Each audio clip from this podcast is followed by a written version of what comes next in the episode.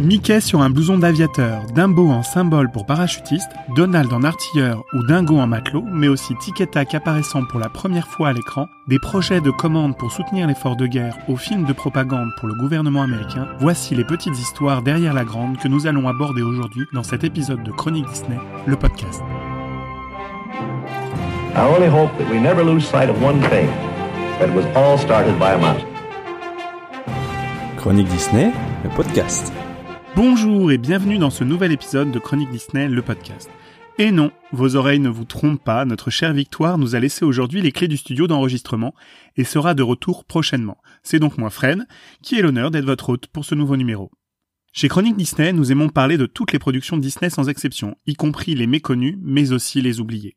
Il y a 80 ans, en 1939, débutait un des événements les plus importants de l'histoire de l'humanité, la Seconde Guerre mondiale. Aux États-Unis, épargnés par la guerre qui débute en Europe, Walt Disney profite du succès planétaire de Blanche-Neige et les Sept Nains sorti deux ans plus tôt pour se lancer dans de nombreux projets.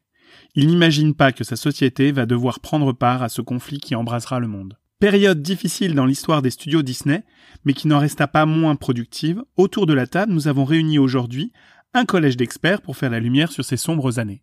Aujourd'hui donc, nous avons la chance d'avoir parmi nous Laurent, notre directeur de publication, Grand Manitou, mais aussi expert média. Bonjour Fred. Franck, le fondateur et créateur webmestre du site chroniquedisney.fr, expert des productions Disney qu'il a toutes vues chroniquer ou presque. Bonjour Fred. Et enfin, difficile de parler d'histoire sans notre biographe maison, professeur agrégé d'histoire dans la vraie vie, qui connaît sur le bout des doigts la vie de Walt Disney et l'histoire de sa compagnie. Bienvenue Karl. Bonjour Fred.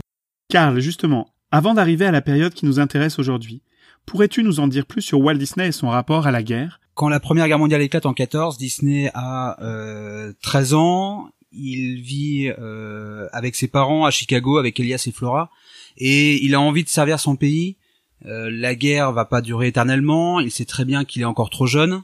Et euh, à la sortie du lycée, en fait, il rêve déjà de, participer au conflit. Il est exposé en fait très tôt euh, aux problèmes de la Première Guerre mondiale, puisque en 1917, en avril 17, les États-Unis rentrent dans la Première Guerre mondiale, et il y a toute une série d'attentats qui touchent le territoire américain.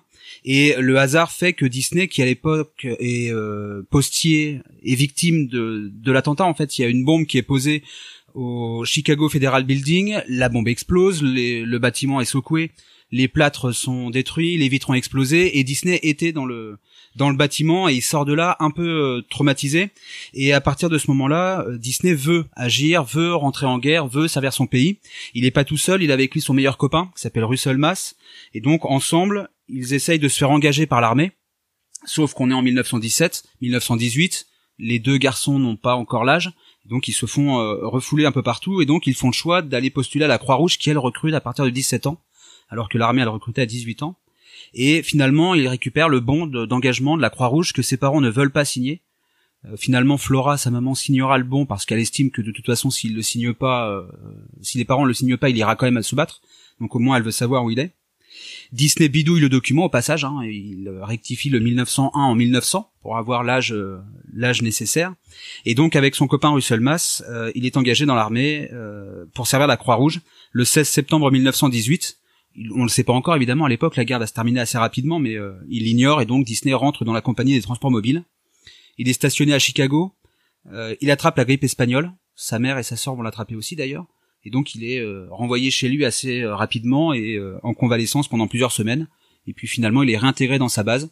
Il est envoyé dans le dernier convoi qui part pour l'Europe à bord d'un navire qui est le Vauban. Et donc Disney servira pour la Croix-Rouge en France notamment en passant par Cherbourg Saint-Cyr, Paris, etc., euh, etc. Mais donc Walt n'a jamais combattu avec un fusil à main sur un champ de bataille. Euh, il a pas eu pas à un poilu quoi. Voilà, il a pas eu affaire au combat. Lorsque Disney arrive en France, euh, la guerre est finie. Donc il va servir pour les blessés qui restent sur place. il va également aider pour le, le rangement, j'ai envie de dire, pour que. Et, et tu confirmes qu'il a été positionné à quelques enclablures du du futur site de Disneyland Paris? En fait, Disney, il arrive à Cherbourg à bord du Vauban. Après, il est euh, stationné euh, à Saint-Cyr-l'École, à Paris, et après, il part vers l'est. Et donc, il n'est pas forcément arrêté précisément dans l'est de Paris. Mhm. Hein, c'est son cantonnement, c'était Paris, et puis après, il part euh, vers l'est de la France, et puis ensuite la Riviera, et puis là, à Nice, il embarque, et il retourne aux États-Unis. Euh, et il est démobilisé finalement. Donc en fait, il 10 reste, octobre. il reste en Europe combien de temps Il va rester en Europe à peine un an. À peine un an, d'accord. De novembre 18 à octobre 19. Et c'est vrai qu'il en profite parce que c'est connu pour faire des dessins sur les ambulances, sur ce genre de choses. euh. Bah, en fait, il faisait déjà des dessins au lycée sur le journal du lycée, et là, ses copains lui demandent de vieillir les uniformes, de vieillir les, vieillir les casques. C'est des gars qui n'ont pas forcément fait la guerre non plus, mais ils veulent rentrer chez eux avec la preuve qu'ils ont participé au conflit. Donc Disney commence par faire ça, vieillir le matériel. Après, il dessine sur son ambulance. Donc on a déjà vu cette photo sur internet où euh, c'est peut-être un autoportrait d'un jeune homme sur l'ambulance. Il envoie des lettres illustrées à ses camarades de lycée dans lesquelles il explique d'ailleurs qu'il a qu'une envie, c'est de revenir. Au départ, il est content d'être euh, d'être en France. Il a traversé l'océan pour la première fois. Il découvre la France pour la première fois. Et puis dans ses lettres, il dessine effectivement pour ses copains. Puis rapidement, il dessine des personnages qui sont en pleurs, qui veulent revoir leur mère, qui, euh, enfin, il- voilà. il- Et donc quand il rentre, il, il conserve un lien avec l'armée ou pas du tout? Non, rien du tout. Il, Non, est, démo- il est- reprend- il est- reprend il une est vie démobilisé. euh, D'ailleurs, pour l'anecdote, c'est amusant, c'est que sur son bon de démobilisation, les gars ont rayé 1900 et remis 1901, qui est sa vraie date de naissance. Et non, non, après la guerre, c'est fini. Il retourne à, il retourne chez lui dans le. Donc Walt, sa famille. c'était- Walt, c'est pas quelqu'un qui, euh, dans sa vie de tous les jours ou dans son rapport quotidien, était quelqu'un qui était proche de l'armée ou euh, fréquentait des milieux militaires? Il avait la fierté d'avoir servi l'armée pendant la Première Guerre mondiale, pendant la, la Croix-Rouge, mais il a pas de, il a pas de connaissances particulières. euh. D'accord. Enfin, il avait quand même sympathisé pendant le conflit avec le, le fils du général Pershing. En fait, Disney, il est vadrouillé une ambulance et parfois, il avait, sa mission, c'était d'occuper le, le fils du général Pershing, qui était le, le, le plus haut gradé de Bah, l'armée c'était- américaine. C'était un planqué en fait, Disney. Non, c'était pas un planqué, c'était Bah, un gosse de 17 ans. Non, c'est. Hein. C'était un J'adore gosse, c'est un mais- gosse de 17 ans qui a servi la Croix-Rouge, Il qui a est servi arrivé son à la pays. fin de la guerre, il était ambulancier. Ah mais il est même pas arrivé à la fin de la guerre, il est arrivé, la guerre était finie. Voilà, donc euh, voilà. Il a servi son pays, on en, c'est Oui. c'est bien. D'accord. Oui, oui, tout à fait. On Puis il faut de des ambulanciers pour euh, ramasser Oui, les blessés oui, sur les oui, champs je de guerre. d'accord. Puis il était jeune, il a fait la, lui pour le coup, il a fait la démarche de venir. donc. Mais s'il a pas de lien avec l'armée, il en garde un souvenir impérissable. Enfin, il va voir Wilson défiler euh, rue de Rivoli à Paris, euh, le président Poincaré à l'époque, il voit le général Pershing. Enfin, il rentre quand même avec euh, dans l'esprit le patriotisme qui fera ensuite euh, les belles heures de, de ses studios. quoi. Donc là, il est de retour aux États-Unis et euh, donc il est en train de construire sa boîte, sa- ses studios. Alors, il est de retour aux États-Unis. euh, il avait ramené un petit chien d'Europe qui est mort. Quand il retourne chez lui, sa petite amie est partie. Euh, c'est un peu compliqué en fait. Donc il retourne dans sa famille. Il y a toujours son père qui a l'usine de confiture et de, de soda. euh, il veut le reprendre à l'intérieur. Et là, Disney dit non, non, moi je veux pas bosser dans cette usine de confiture. Je veux devenir artiste. Et donc il essaye dans ces cas-là de fonder euh, son entreprise. Il fonde un premier studio qui euh, s'appelle les Casey Studios, donc KC euh, Kansas City. Ça fait une faillite assez rapidement. Après, il continue à travailler. euh, il se fait engager par Bestman Rubin, qui sont la- l'agence de publicité de la ville. Et puis il essaye de refonder à nouveau des studios euh, qui refont faillite. Là, c'est un peu compliqué. Et puis finalement, en 1923, là, il comprend bien qu'il faut se déplacer, qu'il faut retourner, vers- aller vers le centre névralgique. Le nouveau centre névralgique du cinéma, c'est la Californie. Et donc il retrouve son frère qui lui a fait la Première Guerre mondiale dans les marines, Roy, qui a été euh, plus ou moins euh, malade à cause du conflit et qui était justement en convalescence en Californie quand Disney arrive en Californie en, à l'été 1923. Et donc il rentre en, en Californie. La guerre est maintenant bien. Ah oui, on est en 23, la guerre Voilà, est finie, il y a plus de, il y a plus de, de, de conséquences. Le... Les États-Unis vont s'isoler quand même un petit peu, c'est ça la conséquence de la Première Guerre mondiale? C'est que Wilson est plus président, les États-Unis se referment sur eux-mêmes, ils euh, décident de ne plus s'engager dans aucun conflit. Donc les, les États-Unis sont isolés, d'accord, mais euh, le, le cinéma est en train de vivre, de commencer à vivre un âge d'or. Bah, pour les studios Disney, l'âge d'or va arriver quelques années plus tard avec la création de Mickey. Oswald avait déjà eu un beau petit succès avant, euh, Franck. Un an avant, ouais, en 1927. Et donc après, bon, on avait euh, les, les, les auditeurs iront écouter le podcast sur l'histoire de Mickey. Euh, Disney passe à, à la création de Mickey. Ça lui suffit pas, évidemment. Il y a des animaux de cartoon partout, donc il installe le son, la couleur. Il se lance dans son projet de long métrage. Et donc voilà, on est euh, une quinzaine d'années après la guerre, et là Disney euh, a tourné la page. On est clairement dans le l'âge d'or de ses studios. Euh, et euh, on est au moment où l'Amérique passe de la, la première à la seconde. Voilà. Dans les années 30, on bascule, le monde bascule. Les États-Unis se sentent isolés, mais les Disney, eux, voient le monde basculer. En fait, en 1935, Disney, en juin 35, Disney part pour un séjour, une tournée en Europe, qui va durer pratiquement deux mois. Est-ce que est-ce que cette tournée en Europe, c'est pas celle qui a commencé à à donner une image un peu, euh, un En fait, peu c'est délicate à Disney, Voilà. avec ces rencontres qui sont un peu. euh, C'est en 1935 que Disney se rend compte que le monde est en train de basculer parce que dans cette tournée en Europe, alors les Disney, euh, Walt est avec sa femme Liliane, il est avec son frère Roy et sa belle-sœur Edna. Ils arrivent en Angleterre où ils sont salués vivement par la population. Donc là, l'accueil est très fort. En France, tout se passe bien et après les Disney continuent leur périple. Euh, ils passent en Allemagne. Et là, il faut imaginer les Disney qui euh, qui voient les drapeaux euh, à croix gammée euh, à Munich, qui est le bastion euh, des nazis, hein, le sud de l'Allemagne à l'époque. et C'est là qu'Hitler s'était fait élire. Euh, après, les Disney passent euh, en Suisse. Ils sont re- ils sont reçus par le. Euh, est-ce que est-ce que Walt a rencontré un jour euh, Hitler ou pas? Non. Jamais. Non, non, jamais. Est-ce qu'il a en Il n'a pas rencontré- d'officiel du nazi. Ça, Bah, c'est une certitude. D'accord. Par contre, en Italie, euh, Disney est reçu comme un chef d'État. Et euh, il n'est pas reçu par Mussolini, contrairement à ce que la, la, la légende raconte. Il est reçu par le comte Gino, qui est le gendre de Mussolini et qui est le ministre de la propagande. Donc, il rencontre un, offici- un officiel fasciste. Mais est-ce- là, là, il le rencontre de façon officiellement euh, voulue ou s'il tombe dans un dans un traquenard? En fait, quand Disney arrive en Italie, il est reçu par le président du, de la Mostra de Venise. Et le président de la Mostra travaille pour le gouvernement fasciste. Ça veut pas dire qu'il est fasciste lui-même. Euh, la rencontre entre Disney et le gendre de Mussolini, euh, c'est pas une convocation. Mais euh, ouais, il, il a, il a- là, voilà. il a pas forcément eu le, et là, le du choix coup, de les- dire non. les- quoi. le, le- le gendre de Mussolini explique l'attachement de Mussolini au film de Disney. Enfin, on peut imaginer le, le discours. Disney, enfin, Roy Disney raconte dans la dans la biographie de Bob Thomas que euh, ils sont devant un bureau gigantesque, la salle est gigantesque, ils avancent vers le bureau de- du comte Geno, ils ont la lampe de bureau dans la tête, enfin dans la figure, il faut voir le- la mise en scène et euh, Disney va détester ça et donc il se dit que là l'Europe est pas dans une configuration très bonne. Et Disney d'ailleurs se plaint aussi hein, auprès des autorités allemandes là cette fois-ci que ses films sont censurés. Et donc ça lui convient pas. Euh, Hitler est au pouvoir, Goebbels est ministre de la propagande, les films Disney ne passent plus dans les salles, les avoirs de Disney sont gelés. Et donc Disney se plaint à ses Et interlocuteurs. là, on est à quelle que- époque? On est en 1935. Mais 30 jours. ce que je comprends pas, c'est que Blanche-Neige, c'est un conte allemand, donc en fait, ça devait quand même bien plaire euh, aux, Oui, aux alors, Allemands et à la euh, population là, pour allemande. le coup, la population n'a pas forcément vu Blanche-Neige dans les salles. On sait que Hitler s'en est procuré une copie en 37. Il aurait écrit à Disney pour lui dire qu'il était très heureux d'avoir un dessin animé fait en Allemagne. Et il encourage Disney à continuer à, faire des films qui se passent en Allemagne. Alors que euh, même si le, le cadre est allemand pour Blanche-Neige, c'est intemporel. Ça pourrait être la Suisse, ça pourrait être l'Est de la France, ça pourrait être n'importe quelle partie de l'Europe. Euh, donc là, Disney a un contact. Et puis après, au moment de sortir Blanche-Neige et les Sept Nains en Europe, donc là on est en 38, c'est Roy, cette fois-ci, qui va euh, en Europe. À nouveau, euh, Roy voit les drapeaux nazis, euh, la croix gammée flotter sur les villes allemandes, ce qui le choque profondément. À nouveau, il se plaint que les avoirs de ses films sont bloqués, que les films Disney sont censurés. Et donc là, pour la première fois, il y a un- une animosité vis-à-vis de l'Allemagne nazie.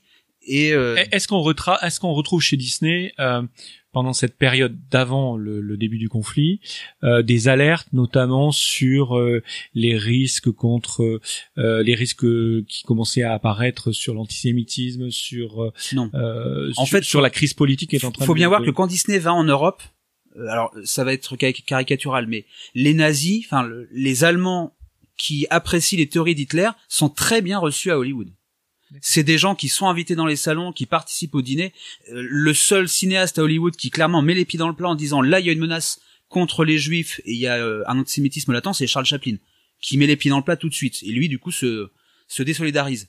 Mais il faut et, et imaginer, ça, il faut ça imaginer Walt des soirées. Disney n'a jamais n'est jamais euh, intervenu euh, entre guillemets politiquement, n'a jamais euh, n'a jamais senti ce danger-là? Là, clairement, il est déconnecté un peu Disney quand même. Il participe pas déjà aux soirées mondaines comme ça, il aime pas ça.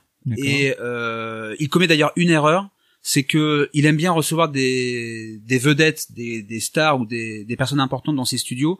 Et donc, il fait l'erreur, il le dira après. Le 8 décembre 38, euh, Disney reçoit euh, Leni Riefenstahl, qui est la cinéaste euh, du service, enfin du régime nazi, qui fait des films de propagande pour les nazis, pour montrer la la, la supériorité de la race aryenne, etc., etc. Et Disney reçoit Leni Riefenstahl. Alors, elle était là, c'est un nom dans le cinéma de l'époque, et il lui montre ses studios. Il se plaint auprès d'elle de la censure allemande encore, donc à chaque fois il, il met le point sur, le- il met le doigt sur le- ce problème-là. Et la presse fait les titres dès le lendemain, Disney, nazi, Disney reçoit des nazis. Et là, il explique, il essaye de se dédouaner en disant qu'il n'avait pas compris euh, qui elle était réellement. Il regrette de l'avoir reçue. Il essaye de Et- et faire on- comprendre on qu'il n'y a pas de connexion. On peut le, le on le croit ça ou euh, ou c'est est-ce qu'on est-ce que Walt Disney a été naïf à ce point? Je pense que quand il reçoit Leni Riefenstahl, il sait très bien qu'elle produit des films de propagande nazie.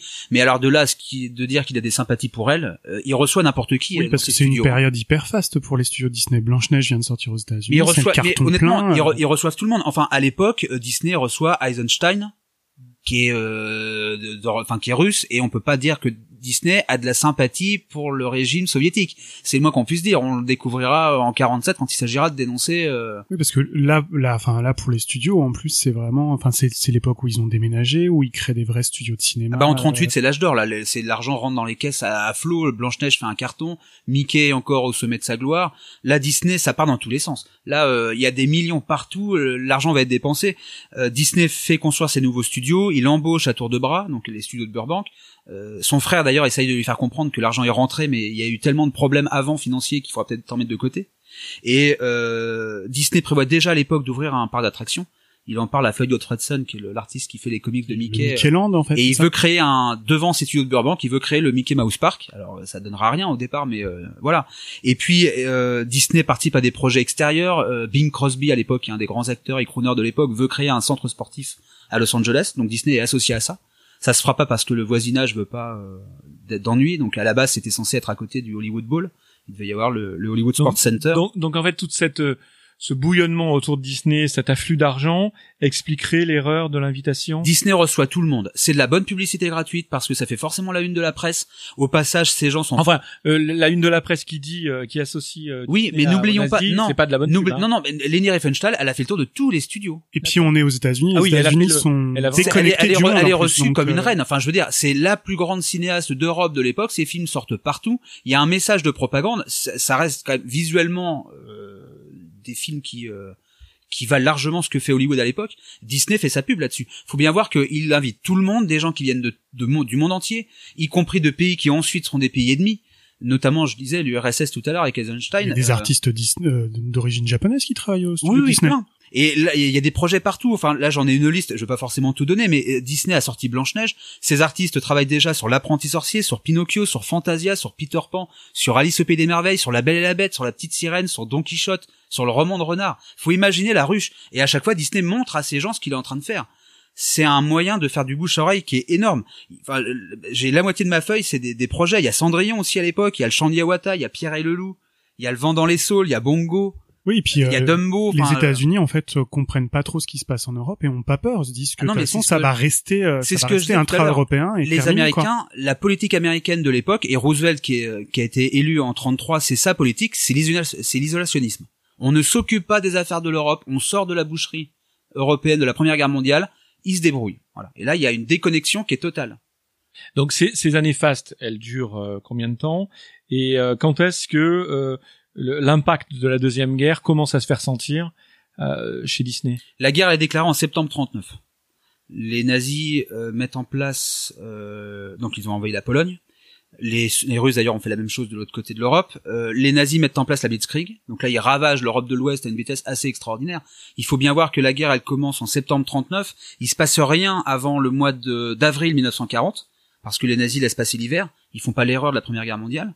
Et euh, donc la Blitzkrieg, elle commence en avril euh, 39. Le 14 juin 1940, plutôt, euh, les nazis défilent à Paris. Il faut quand même bien voir que les Pays-Bas, le Danemark, la Belgique, la Norvège, la France sont tombés en deux mois. Il a, n'y a plus que le Royaume-Uni qui prend des tapis de bombes sur la tête. Et là, Disney commence euh, déjà à se mobiliser un petit peu en commençant à produire des, des insignes pour les soldats britanniques et américains qui vont se battre au Royaume-Uni. Les États-Unis ne bougent toujours pas à ce moment-là. hein. Euh, Roosevelt est toujours dans l'idée qu'on va soutenir la guerre sans la déclarer. Là, il n'y a et, pas de... et, et on ne trouve pas de traces euh, chez Disney, euh, entre guillemets en sous-marin, euh, de, de, de vouloir contribuer à un effort de guerre qui n'est pas encore un effort de guerre. Disney mais contribue pas officiel. officiellement à l'effort de guerre. Il fournit pas d'argent. Les insignes sont produits par Hank Porter et son équipe à partir de 1940. Euh, c'est des dessins avec les personnages. Euh, Tout le monde veut Disney. les insignes Disney. Voilà, Une c'est- que les, que collection les gars vont, que les gars vont peindre sur leurs avions, mais à l'époque ils peignent Bugs Bunny ou n'importe quel pin-up ou euh, voilà. Euh, Disney là, sur la guerre commence à avoir des effets par contre sur les studios. Fantasia et Pinocchio ne sortent pas en Europe, sauf au Royaume-Uni et euh, dans les autres pays c'est pas le cas. Le, le, le bureau de, de Disney sur les Champs Élysées reçoit la copie de Pinocchio euh, dès le début de l'année 40. Euh, Wally Fenwick à l'époque est le, le dirigeant euh, français de, de Disney qui est une Disney Legend aujourd'hui, cache la copie pour que les nazis ne mettent pas la main dessus. Plus rien ne sort en Europe, l'argent commence à manquer, la Bank of America commence à dire à Disney, écoutez, où sont les millions de Blanche-Neige? Parce que là, le- les cieux sont dans le rouge. Ça veut dire que tout a été euh, dilapidé pour les, les projets. Il y a un audit d'ailleurs qui est fait. Les frères Disney commencent à faire venir des experts extérieurs pour dire montrez-nous à quel endroit on peut faire des économies. Et là, euh, il faut lire les, témoignages des, frères Disney. C'est ridicule. Les gars commencent à proposer euh, de supprimer un neveu de Donald pour faire des économies, d'enlever les boutons et les narines de Donald pour faire des économies. La Disney les met dehors en leur disant que c'est des, c'est des gogos quoi. Ça, ça rime à rien. Le capital des du coup est ouvert à l'extérieur, donc là la société est plus, euh, elle appartient plus uniquement aux frères Disney et et Disney commence là à ce moment-là à couper dans les salaires, donc ils participent pas à l'effort de guerre hein, encore, Pas- pas de façon directe en tout cas. Par contre la guerre a une répercussion énorme sur les studios. On passe de 30 projets en cours à rien ou pas grand-chose. Mais On passe de Blanche-Neige, gros succès, à Pinocchio qui artistiquement a une valeur ajoutée supérieure qui ne rapporte pas un rond. Fantasias provoque une, euh, une perte d'argent sèche énorme. Les, euh, mais cette situation, elle est vécue que par Disney ou elle est vécue Non. par toutes les majors Hollywood en général. euh, Hollywood. Là, pour le coup, à partir de 40-41, tous les studios sont touchés. Certains artistes commencent à s'engager dans l'armée, déjà. Et puis, euh, cette coupe dans les salaires, ces économies d'argent provoquent la grève de printemps du printemps 41. Donc la Disney euh, prend ça dans la figure, comme tous les studios d'Hollywood à l'époque dans l'animation. Et donc, je répète ce que je disais, en fait, Disney a les, les conséquences de la guerre. C'est la fermeture des marchés, l'argent ne rentre pas, il y a eu beaucoup d'argent dépensé, Et un conflit social. et un conflit social qui va être une catastrophe. Et ce conflit social va faire rentrer Disney dans l'effort de guerre puisque euh, Roy va lui dire écoute, pars, parce qu'à chaque fois qu'on fait une réunion avec toi, tu t'énerves, tu les mets contre toi. Il y a quand même des artistes qui sont euh, dans des syndicats très forts, qui sont dirigés à l'époque par Herbert Sorel, qui se propose de mettre la tête des chefs d'entreprise, des chefs de studio au bout des pics. Donc là, c'est la révolution à Hollywood. Euh, beaucoup d'artistes sortent, y compris des gens qui sont de très grande valeur. Art Babbitt, Vladimir Titla, qui étaient des, qui sont des champions. hein, euh, C'est les gars qui ont supervisé les, les personnages de Blanche Neige qui, euh, qui, euh, qui sortent. Il faut bien voir que une partie des équipes de Disney continuent à travailler. Enfin, les mecs sortent des studios avec des crics. Les autres en face ont des battes de baseball et ils se castagnent. Enfin, ça, ça monte très fort. Et donc Roy dit à Disney, tu mets de l'huile sur le feu systématiquement parce que Walt veut protéger son bien. Et euh, là, euh, il, euh, parler du projet du président Roosevelt de faire des partenariats culturels avec l'Amérique du Nord et l'Amérique du Sud. On est à une époque où les nazis ont infesté l'Amérique du Sud pour essayer de convaincre ces gouvernements-là d'entrer en guerre avec eux. Et donc Disney là, va monter El Grupo et partir en direction du Sud pour faire Donc des en fait, films. son voyage euh, euh, en Amérique du Sud est directement lié à la guerre à ou est-ce qu'il est lié à sa à son conflit social avant tout? La enfin Disney valide la participation des studios pour s'éloigner de la grève. D'accord. Il avait été contacté par Roosevelt précédemment. Disney s'était pas encore engagé et au moment où Disney lance le, le- s'engage dans la guerre, euh, tout le monde fait ça. hein. Chaplin est en train de monter le dictateur, euh, John Ford part en Asie pour faire des reportages. Euh, oui, mais euh, euh, Chaplin fait le dictateur, c'est un message politique fort. Dans Disney a déjà euh, dans l'idée de faire des des Bah là, dans les films sud-américains, si le message politique il apparaît pas forcément dans les films, il y a un message politique, c'est de dire aux latino-américains, nous sommes vos amis, nous les États-Unis, et ne fricotez pas trop avec l'Europe fasciste, parce que à ce moment-là, le, le- la Blitzkrieg est finie et les Allemands sont reportés de, sur l'Europe de l'Est. Donc, si, il y a un message politique qui est pas forcément, euh, qui est pas forcément euh, flagrant. Et donc, il, y aura aussi des courts métrages pour le Canada. Euh, trois courts métrages pour euh, pour aider en fait euh, le, le gouvernement À vendre canadien des bons de à guerre. vendre des bons de guerre. Et euh, alors Mais, ce sera mais c'est une commande ou c'est C'est une initiative commande, ouais. Alors après, c'est juste qu'il faut se rappeler le jeu des alliances. Hein. Le Canada est une, une, c'est le Commonwealth, ça C'est un appartient, Commonwealth, c'est- ça appartient, dirigé la- toujours la- par voilà, le le- Royaume-Uni, ouais. la- le, le chef d'État du Canada, ça reste la reine d'Angleterre, Ouais, à cette époque-là, euh, son papa. Mhm. Et donc, du coup, euh, le Canada, lui, est entré en guerre à partir du moment où la- l'Angleterre a été, a été- enfin, le Royaume-Uni a, a été rentré en guerre contre les Allemands. Donc, Là, clairement, euh, Disney participe à l'effort de guerre de façon indirecte. Il fait des insignes pour les armées, il répond à la commande des, des- du Canada pour il a besoin d'argent. sur les bons de guerre, ça renfloue un peu les caisses de l'État. Il travaille aussi pour les Britanniques. Les Britanniques lui demandent un moyen de convaincre les Anglais de manger des carottes parce que c'est un des seuls légumes qui est toujours euh, Produit en Angleterre. produit en sans Angleterre. problème. Et donc Disney et ses artistes fabriquent un nouveau personnage qui s'appelle Carotty George, Donc il faut aller voir sur internet. Donc euh, il y a Carotty George, sa femme, son frère. Il y a, il y a toute une dynastie de Bonhomme de, carotte. de bonhomme carotte, voilà. Pour le ministère de l'alimentation anglaise, pour l'instant, il n'y a pas d'implication, il n'y a pas d'entrée en guerre des studios Disney. C'est des commandes. Euh, Disney travaille aussi pour euh, la Lockheed Aircraft, qui est l'usine d'avions à côté, pour produire des méthodes de, de rivetage des appareils. Et- ça reste très très Alors là, on parle du studio, mais l'homme, est-ce que l'homme, lui, c'est-à-dire Walt Disney en personne, euh, fait des sorties dans la presse, dans des livres, développe une pensée en lien avec la guerre ou pas du tout? Ou il est vraiment euh, non, là, je crois que apolitique euh, Est-ce qu'il là, s'est un jour engagé euh, sur toutes les années de guerre euh, publiquement en faveur de quand la guerre elle commence pour les États-Unis, Ouais. oui. Avant, euh, il donne. Euh, Parce qu'on on parlait tout à l'heure de Charlie Chaplin qui lui a, a est Oui, mais rentré Chaplin, dans- il est a juif. toujours été engagé en. Chaplin, il est juif, il a toujours été engagé politiquement. Euh, Disney, Et ça, et euh, Disney est très neutre. On n'a pas le, les opinions politiques de Disney, en tout cas pour les années euh, 20, les années 30, euh, elles sortent Voilà, pas. c'est pas quelqu'un qui a qui a qui a développé une pensée euh, en dehors de son de, de son studio en fait. Euh, après la après la grève en fait la grève va lui faire changer de pensée politique il était plutôt démocrate il deviendra républicain en fait su- Oui, c'est suite ça. à la grève Et D'ailleurs, d'ailleurs, et- d'ailleurs, juste, on fera un podcast, je pense, à se consacrer à ça. D'ailleurs, c'est une des périodes les plus intéressantes oui, complètement. du point de vue de. Walt Disney, et du point de vue des studios, et qui a changé certainement la donne pour les studios définitivement. Une des choses d'ailleurs pour laquelle, pour euh, une des causes pour lesquelles Disney ne rentre pas d'ailleurs forcément ouvertement au service de la guerre, c'est que les programmes de partenariat avec l'Europe ou l'Amérique du Sud sont lancés par Roosevelt et Disney n'aime pas Roosevelt parce que Roosevelt avait envoyé des des des gens pour euh, régler le problème de la grève. Et ces gars avaient dit à Disney rempl- enfin réembaucher les grévistes licencier des gens qui n'étaient pas grévistes pour montrer que vous étiez pas dans un camp ou dans l'autre. Disney a pas trop apprécié le, le- l'intervention mainmise, en fait. gouvernementale, la mainmise du gouvernement. Après, juste pour revenir à ce que disait Franck, parce que c'est pas, c'est, c'est des dessins animés qui sont à des courts métrages, moi que j'ai vu récemment, qui sont pas inintéressants, parce que ce qu'il a fait pour le Canada, non, il prête normalement un paquet de personnages. Ah oui, il non, prête mais- les ah sept oui. nains, Bah, il prête. euh, en les fait, petits, les trois petits cochons. Hein. Voilà, t'as les trois petits cochons. Euh, tu as euh, les trois petits cochons. dont une grande partie de l'animation du, du premier court métrage est repris, sauf que euh, le le grand méchant loup a une apparence de nazi en fait. Et on le voit avec. euh, Et le cochon euh, pratique euh, construit sa maison avec des bons de guerre. ouais, c'est C'est ça. pas des briques, c'est des bons de guerre.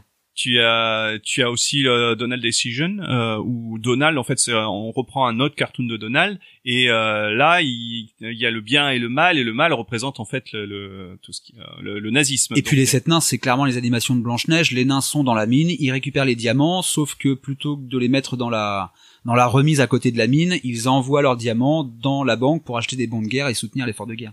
Donc oui, la- Disney il sort le il sort l'écurie euh, de les- personnages. les, euh, les artistes dessinent les bons de guerre, parce que moi j'ai vu des bons de guerre effectivement passer, où il y a Il y effectivement a des bons de guerre avec les personnages de tous Disney les personnages de Disney tout autour, euh, enfin, voilà, des choses un peu jolies et collector, j'imagine. Donc le déclic, le déclic qui fait que Walt Disney, ça y est, accepte ou décide ou euh, subit, je sais pas. Le déclic diras. pour Disney, c'est le déclic pour tous les États-Unis. On est dans un pays isolationniste. Il se passe rien pour l'instant. On continue à produire des frigos dans les usines. Et puis on est le dimanche 7 décembre 1941. Tout est calme. Les hommes sont mobilisés sans être réellement euh, au travail. Et euh, tôt le matin, l'armada japonaise s'abat sur Pearl Harbor. Alors Pearl Harbor pour la Les- petite euh, explication, parce que tout le monde sait pas où c'est. hein. Alors, c'est les sur- îles Hawaï. C'est sur Hawaï, donc c'est euh, à 6 heures de décalage horaire de la côte est. Il faut, et- imagi- il faut imaginer le, le choc pour les Américains. Vous êtes au milieu du Pacifique, inaccessible théoriquement euh, par un navire sans être repéré. Les Japonais là font un coup de poker énorme en fait. Ils partent avec des navires et, et les avions vont décoller depuis ces navires sans avoir les moyens de revenir. Donc là, les Japonais clairement vont euh, au suicide. hein, voilà. Et euh, là, il faut imaginer que toute la flotte est stationnée là ou presque. Donc le- le- les, tous les fleurons de la flotte américaine sont là. Euh, ça bombarde de tous les côtés. Les Japonais ont ordre de ne pas revenir. Chaque kamikaze dans son avion a la photo de l'avion, du bateau qu'il doit, euh, qu'il doit abattre. Les soldats sont au lit. Hein, ça se passe très tôt le matin. On est dimanche. Personne n'est sur le pont. Euh, toute euh, toute la flotte de, de l'amiral Kimmel est coulée. Il y a des milliers de morts. Euh, L'exemple révélateur, hein, enfin c'est les, c'est le millier d'hommes qui va se retrouver coincé dans les entrailles de l'Arizona. Le bateau a coulé, les hommes sont encore à l'intérieur. Il y a des poches d'oxygène, donc ils sont toujours vivants. On n'arrive pas à les en sortir. Euh, La flotte a coulé, et là c'est le choc pour tout le monde. C'est d'autant plus un choc que quelques jours avant, les Japonais avaient envoyé un ambassadeur pour dire aux Américains nous sommes vos alliés, on est vos amis, il y a pas de problème. Une série de médailles d'ailleurs avait été offerte au président Roosevelt qui les renverra euh, aux Japonais accrochés euh, sur les obus. Euh, c'est la grosse surprise. Et là, il faut imaginer le choc pour l'ensemble des Américains. Nous, pour l'Euro- l'Europe, on n'a pas forcément été marqué parce qu'on était déjà tellement dedans que euh, ça n'a pas été un choc. Mais pour les États-Unis, ils n'ont pas compris ce qui se passait, clairement. Donc, Et donc, et donc euh, Walt, lui, euh, il se réveille. euh, il et bah dit le, ça. le- le- la presse fait sa une là-dessus dès le lendemain. Roosevelt parle devant le Congrès. Ce discours-là, tout le monde le connaît. hein, c'est le, le jour marqué du saut de l'infamie. Hier, 7 décembre 1941. Une date à jamais entachée d'infamie. Les États-Unis d'Amérique ont été soudainement et délibérément attaqués par les forces armées navales et aériennes de l'Empire du Japon. Roosevelt déclare la guerre au Japon le 8 décembre 41. Elle est votée à l'unanimité moins une ça, fois. Ça, ça, c'est un, c'est un élément intéressant, c'est que les États-Unis sont quand même encore attachés, malgré l'attaque, à la légalité, à Ah oui, déclarer la guerre est déclarée par Ce le que le. Japon n'a pas fait. Hein. Il n'y a pas eu de déclaration de guerre de la part du Japon, certes, oui. Puis le Japon, c'est pas une république surtout. Oui, oui, non, mais Non.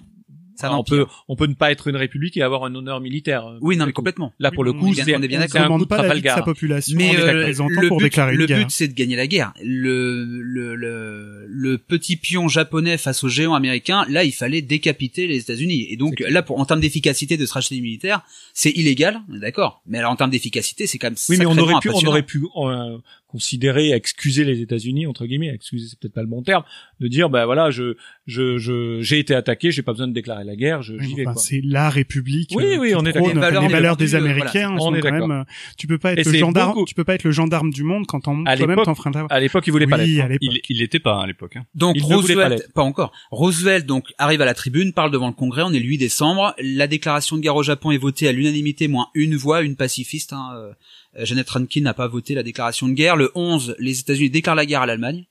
Et donc là, cette fois-ci, la guerre est mondiale une fois pour toutes. Et euh, c'est une guerre qui va être totale. La Roosevelt le dit tout de suite. hein, la guerre ne s'arrêtera que quand on aura écrasé l'ennemi. Il s'agit pas de battre l'ennemi. hein. Il s'agit d'écraser l'idéologie nazie, d'écraser la monarchie absolue de droit divin japonaise, d'écraser l'ennemi. Euh... Oui, puis les, Si la guerre est raciale d'un côté avec les Allemands, les euh, idéologies. elle de est quand même sacrément raciale et idéologique aussi du côté des États-Unis. Les premiers camps de concentration, euh, ou parmi les premiers camps de concentration qui sont ouverts, il y a les camps euh, japonais pour les Japonais aux États-Unis. Et là, pour refaire le lien avec Disney, puisqu'on s'est éloigné un peu, euh, les artistes japonais comme les Japonais de tout le pays sont euh, déportés dans des camps de concentration dans le cœur du pays, dans les zones les plus désertiques. C'est un petit peu compliqué quand même là. C'est D'accord. Et donc il y a des artistes Disney qui se sont retrouvés dans ces camps. de certains artistes ont été euh, déportés. Donc c'est le décret 9066 de Roosevelt. euh, et tous les artistes japonais sont priés de se rendre avec leur famille dans ces camps. Ils vont être lâchés assez rapidement. Ça va pas euh, 107 ans, mais euh, là y a, y a- Quand on parle de camps de concentration, parce que ça a une signification en Europe, ça a une signification euh, bien c'est particulière. pas des camps d'extermination. C'est des camps de concentration, c'est où on C'est- On regroupe concentre la toute une population. population. Alors, Voilà. attention, oui, c'est pas des camps d'extermination. Il y en a pas euh, aux États-Unis, mais concentrer la on population. concentre Voilà, la voilà, population c'est- pour la c'est- contrôler. Donc Roosevelt déclare la guerre le 8 décembre, on est un lundi, et là il faut imaginer Disney qui est en réunion, donc évidemment l'Amérique entière sait ce qui s'est passé, tout le monde est choqué, la vie continue. Et donc Disney est dans sa salle de réunion, il prépare donc ses projets, notamment euh, Dumbo dont les droits ont été achetés euh, en, au printemps 39 pour faire un film à petit budget qui, qui rapportera plus que qui ne coûtera. Le téléphone sonne, Disney a au bout du fil euh, l'un des, euh, des chefs de l'état-major qui lui dit vous êtes à côté d'une usine qui fabrique des avions, donc cette usine elle est stratégique, les Japonais peuvent débarquer. Faut imaginer la paranoïa qui s'empare des États-Unis. Tout le monde est persuadé que la Californie va être une zone de débarquement euh, japonaise. D'ailleurs, il y a le film de Spielberg, hein, 1941, qui, euh, qui qui dépeint ça très bien et qui rend son petit hommage à Disney avec Dumbo. Euh, donc on lui dit voilà, déjà on va prendre possession d'une partie de vos studios pour être sur place. Donc là, il faut imaginer que dans les jours qui viennent, c'est des milliers de soldats qui arrivent avec du matériel. Les employés sont recroquevillés, enfin sont concentrés vers le bâtiment animation. Le plateau de tournage est récupéré pour stocker le matériel. Au téléphone, on dit aussi à Disney, bah écoutez, on va vous donner 100 000 dollars et vous allez nous faire euh, plusieurs kilomètres de films d'entraînement, des films de propagande, euh, des films pour la population, euh, des films pour les entreprises qui vont se reconvertir à l'effort de guerre, parce que mine de rien, quand on fabrique une Ford et que tout d'un coup il faut faire un char d'assaut et un obus, bah, il faut savoir le faire. Oui, Donc là, que Disney, euh, cinéma- surtout que le, le cinéma va se servir, et dont, dont les studios Disney, il faut pendant des années, on a euh, convaincu le peuple américain qu'il ne fallait pas intervenir. Voilà. Et là, c'est le total inverse. Donc il faut changer totalement le, C'est la guerre le mode totale. de pensée de, de- des Américains. Et là, il y a rien de mieux que les films Et de puis la télévision n'existe pas Là, c'est- la- fait, la guerre totale, voilà. Le Faut meilleur mobiliser la moyen population. de de- d'instruire les gens, c'est le cinéma, euh, cinéma. Et Alors- Disney était très populaire. Donc, Si euh, Disney reçoit un coup de fil, il faut bien imaginer que euh, Daryl Zanuck à la Fox reçoit euh, un coup de téléphone, les Warner reçoivent, reçoivent un coup de téléphone. Tout le monde est embarqué et euh, Et, mais là, il n'y a on- pas de contrainte, mais clairement le patriotisme s'affiche pour tout le monde. Personne ne tourne le dos euh, à l'administration. On est, on est d'accord que c'est une, enfin c'est une demande appuyée. Euh, on n'imagine pas Disney pouvoir dire non, mais c'est, il y a, euh, c'est pas une obligation. C'est l'union euh, sacrée. Voilà, c'est l'union Clairement. sacrée. Et d'ailleurs, les, les cinéastes qui avaient des, des penchants, enfin des, des amitiés avec les Allemands ou les Italiens ou les Japonais, là, retournent complètement leur veste. On revient clairement dans le monde, j'allais dire normal. Euh, le- la guerre est, les est Américains totale. défendent l'Amérique. C'est l'union sacrée, voilà. Et euh, bon, Disney voit les troupes américaines arriver pour euh, dans ses studios. Certains artistes s'engagent assez rapidement. Euh, certains grands noms quittent les studios pour servir. Hein. Euh, Wolfgang Reisserman, qui est un des grands, qui est un des neuf vieux messieurs, qui réalisera après hein, dans les années 50 pratiquement tous les films de Disney, et, y compris après sa mort dans les années 60. Frank Thomas, ces gens-là rentrent dans l'aviation. Euh, Card Walker, qui est un des, des cadres de l'entreprise, lui aussi rentre dans l'armée. Euh, Euh, Parmi toutes ces, ces stars qui rentrent, est-ce qu'il y en a qui reviennent pas? De la Seconde Guerre mondiale? Ouais. Alors peut-être que dans les animateurs certains ne sont pas revenus, mais en tout cas pour ceux que moi j'ai cités, eux sont revenus. Et d'ailleurs Disney là a, a un regret euh, parce que lui on est on est en 41 donc il a 40 ans, il peut pas partir à la guerre, la mobilisation en tout cas il ira pas sur le front. Et il le regrette. Hein. Là il, il dit à ses artistes vous avez de la chance, vous allez servir votre pays. Lui il l'a fait en, quat- en, en 19 en 18 on l'a dit tout à l'heure mais euh, il n'y a pas eu le combat Mhm. il regrette de pas pouvoir partir, il le dit à, à Card Walker, hein, t'as de la chance, tu vas servir ton pays, et donc lui aussi veut le servir de façon différente. Dans, dans ce cadre de, de mobilisation, de, de entre guillemets, de de- de- d'utilisation des, des- de la force vive des studios Disney, avec donc les animateurs qui partent au- euh, dans la guerre, est-ce que on voit euh, ce remplacement par les femmes euh, qu'on peut voir dans la propagande euh, à côté ou pas du tout? Non, parce que les femmes, elles aussi, vont servir dans la, certaines partent pour servir dans les services de santé de l'armée. Certaines vont euh, suivre le, le- le- la réquisition des femmes pour fabriquer les armes, par exemple. Les femmes chez Disney en particulier prennent pas la place des hommes. D'accord. Elles vont prendre une place dans l'effort de guerre, ça c'est une certitude, mais euh, chacun a sa place. Mais alors comment tourne le studio? Comment il va Eh Comment ben, le, le, le studio va tourner au ralenti. Les projets dont on a parlé tout à l'heure, qui étaient plus ou moins avortés déjà dans les années 30, euh, 39-40, là sont euh, morts, enterrés. Les Peter Pan, Alice et Au Pays des Merveilles, tout ça sont euh, mis dans les cartons. Euh, Disney euh, est contacté assez rapidement par le secrétaire du Trésor parce que Pearl Harbor c'est décembre euh, 41. Les Américains payent leurs impôts par trimestre. Et donc il va y avoir l'impôt à payer pour le mois de mars, pour l'année euh, 42. Et donc le secrétaire au Trésor, qui est Henry Morgenthau, appelle Disney pour dire, bah voilà, les gens payent pas forcément très bien leurs impôts. Il faut faire vibrer la corde patriotique pour qu'ils les payent. Et là, on commande un film à Disney. Dès décembre 41, on dit à Disney, il nous faut un film. Vous avez tel budget. Il nous faut euh, donc une quarantaine de milliers de dollars à peu près. Donc c'est c'est rien. Les films Disney coûtent beaucoup plus cher que ça. Euh, Disney d'ailleurs propose Mickey. Ils n'en veulent pas. Ils proposent Donald. Le secrétaire d'ailleurs dit Donald, c'est pas terrible, on n'en veut pas. Là, Disney se fâche. Il arrive à Washington, il dit attendez, je vous prête ma star. C'est comme si on vous prêtait Humphrey Bogart et vous pouvez pas refuser. C'est Donald. C'est Joe Grant et Dick Hummer qui vont produire, question- qui vont écrire le premier film. Petite question, pourquoi pas Mickey? Bah, pourquoi pas Mickey? En fait, Mickey fera aucun film de propagande Et pendant la guerre. pourquoi Bah parce qu'il y a quand Parce même l'image. Bugs, Bugs Bunny a quand même. euh, Ouais, mais Bugs Bunny, il est révérencieux, et Bugs Bunny, il est bagarreur. Bu- Bugs Bunny, il peut se battre, alors que Mickey, là, il est devenu le petit citoyen modèle qui va servir la guerre autrement. Euh, en fait, Mickey s- participe à la propagande dans la bande dessinée. Et euh, Mickey, au départ, participe dans des bandes dessinées où il travaille dans les usines pour produire euh, des armes. D'ailleurs, il est refoulé au départ dans la première bande dessinée. Le titre m'échappe, mais peut-être. Que euh, le corbeau mystérieux, oui. Voilà, donc, le euh, 17 août 42. Mais pour autant, il sera aussi, Ah, bah, il y a une deuxième BD il va devenir, il sera va devenir agent soldat. secret. Voilà. Agent secret. Donc il est pas soldat. Le, mission le- secrète pour Mickey. Donc en fait, euh, on- euh, Mickey lui en euh, 43. participe à l'effort de guerre en bande dessinée et Donald au cinéma? Donald le fait au cinéma, il le fait aussi dans la bande dessinée d'ailleurs. Oui, Mais le- Minnie un aussi, peu. parce que Beaucoup Minnie moins. plutôt, oui, oui, beaucoup moins. ouais. Mais en fait, euh, Donald, pourquoi Donald? Parce que Donald, c'est Monsieur Tout le Monde. C'est le personnage qui est à l'orée de sa, à- qui, qui est le plus populaire de chez Disney en À 41. l'époque. Mhm. et, et il représente le, le citoyen mo- le, le citoyen normal Et donc le le public va plus s'identifier à Donald Mickey en fait. Après, il a, il a, Donald a aussi un caractère de bagarreur. Mais justement, on imagine très bien Donald ne pas payer ses impôts. Oui. Et du coup, c'est que lui Mickey, qui, pas le cas. voilà. Et donc, voilà, Joe Grant et Dick Hummer, qui sont le- parmi les, les scénaristes les plus puissants du studio, euh, vont euh, voir, euh, vont devoir écrire un film. Et donc, au départ, euh, tous les deux écrivent un film qui montre Donald euh, chez les nazis. C'est un cauchemar. Euh, le gouvernement n'en veut pas. C'est un peu trop euh, rude. Et donc, euh, avec les réalisateurs euh, Wilfred Jackson et Ben Sharpstein, les scénaristes écrivent The New Spirit, Voilà.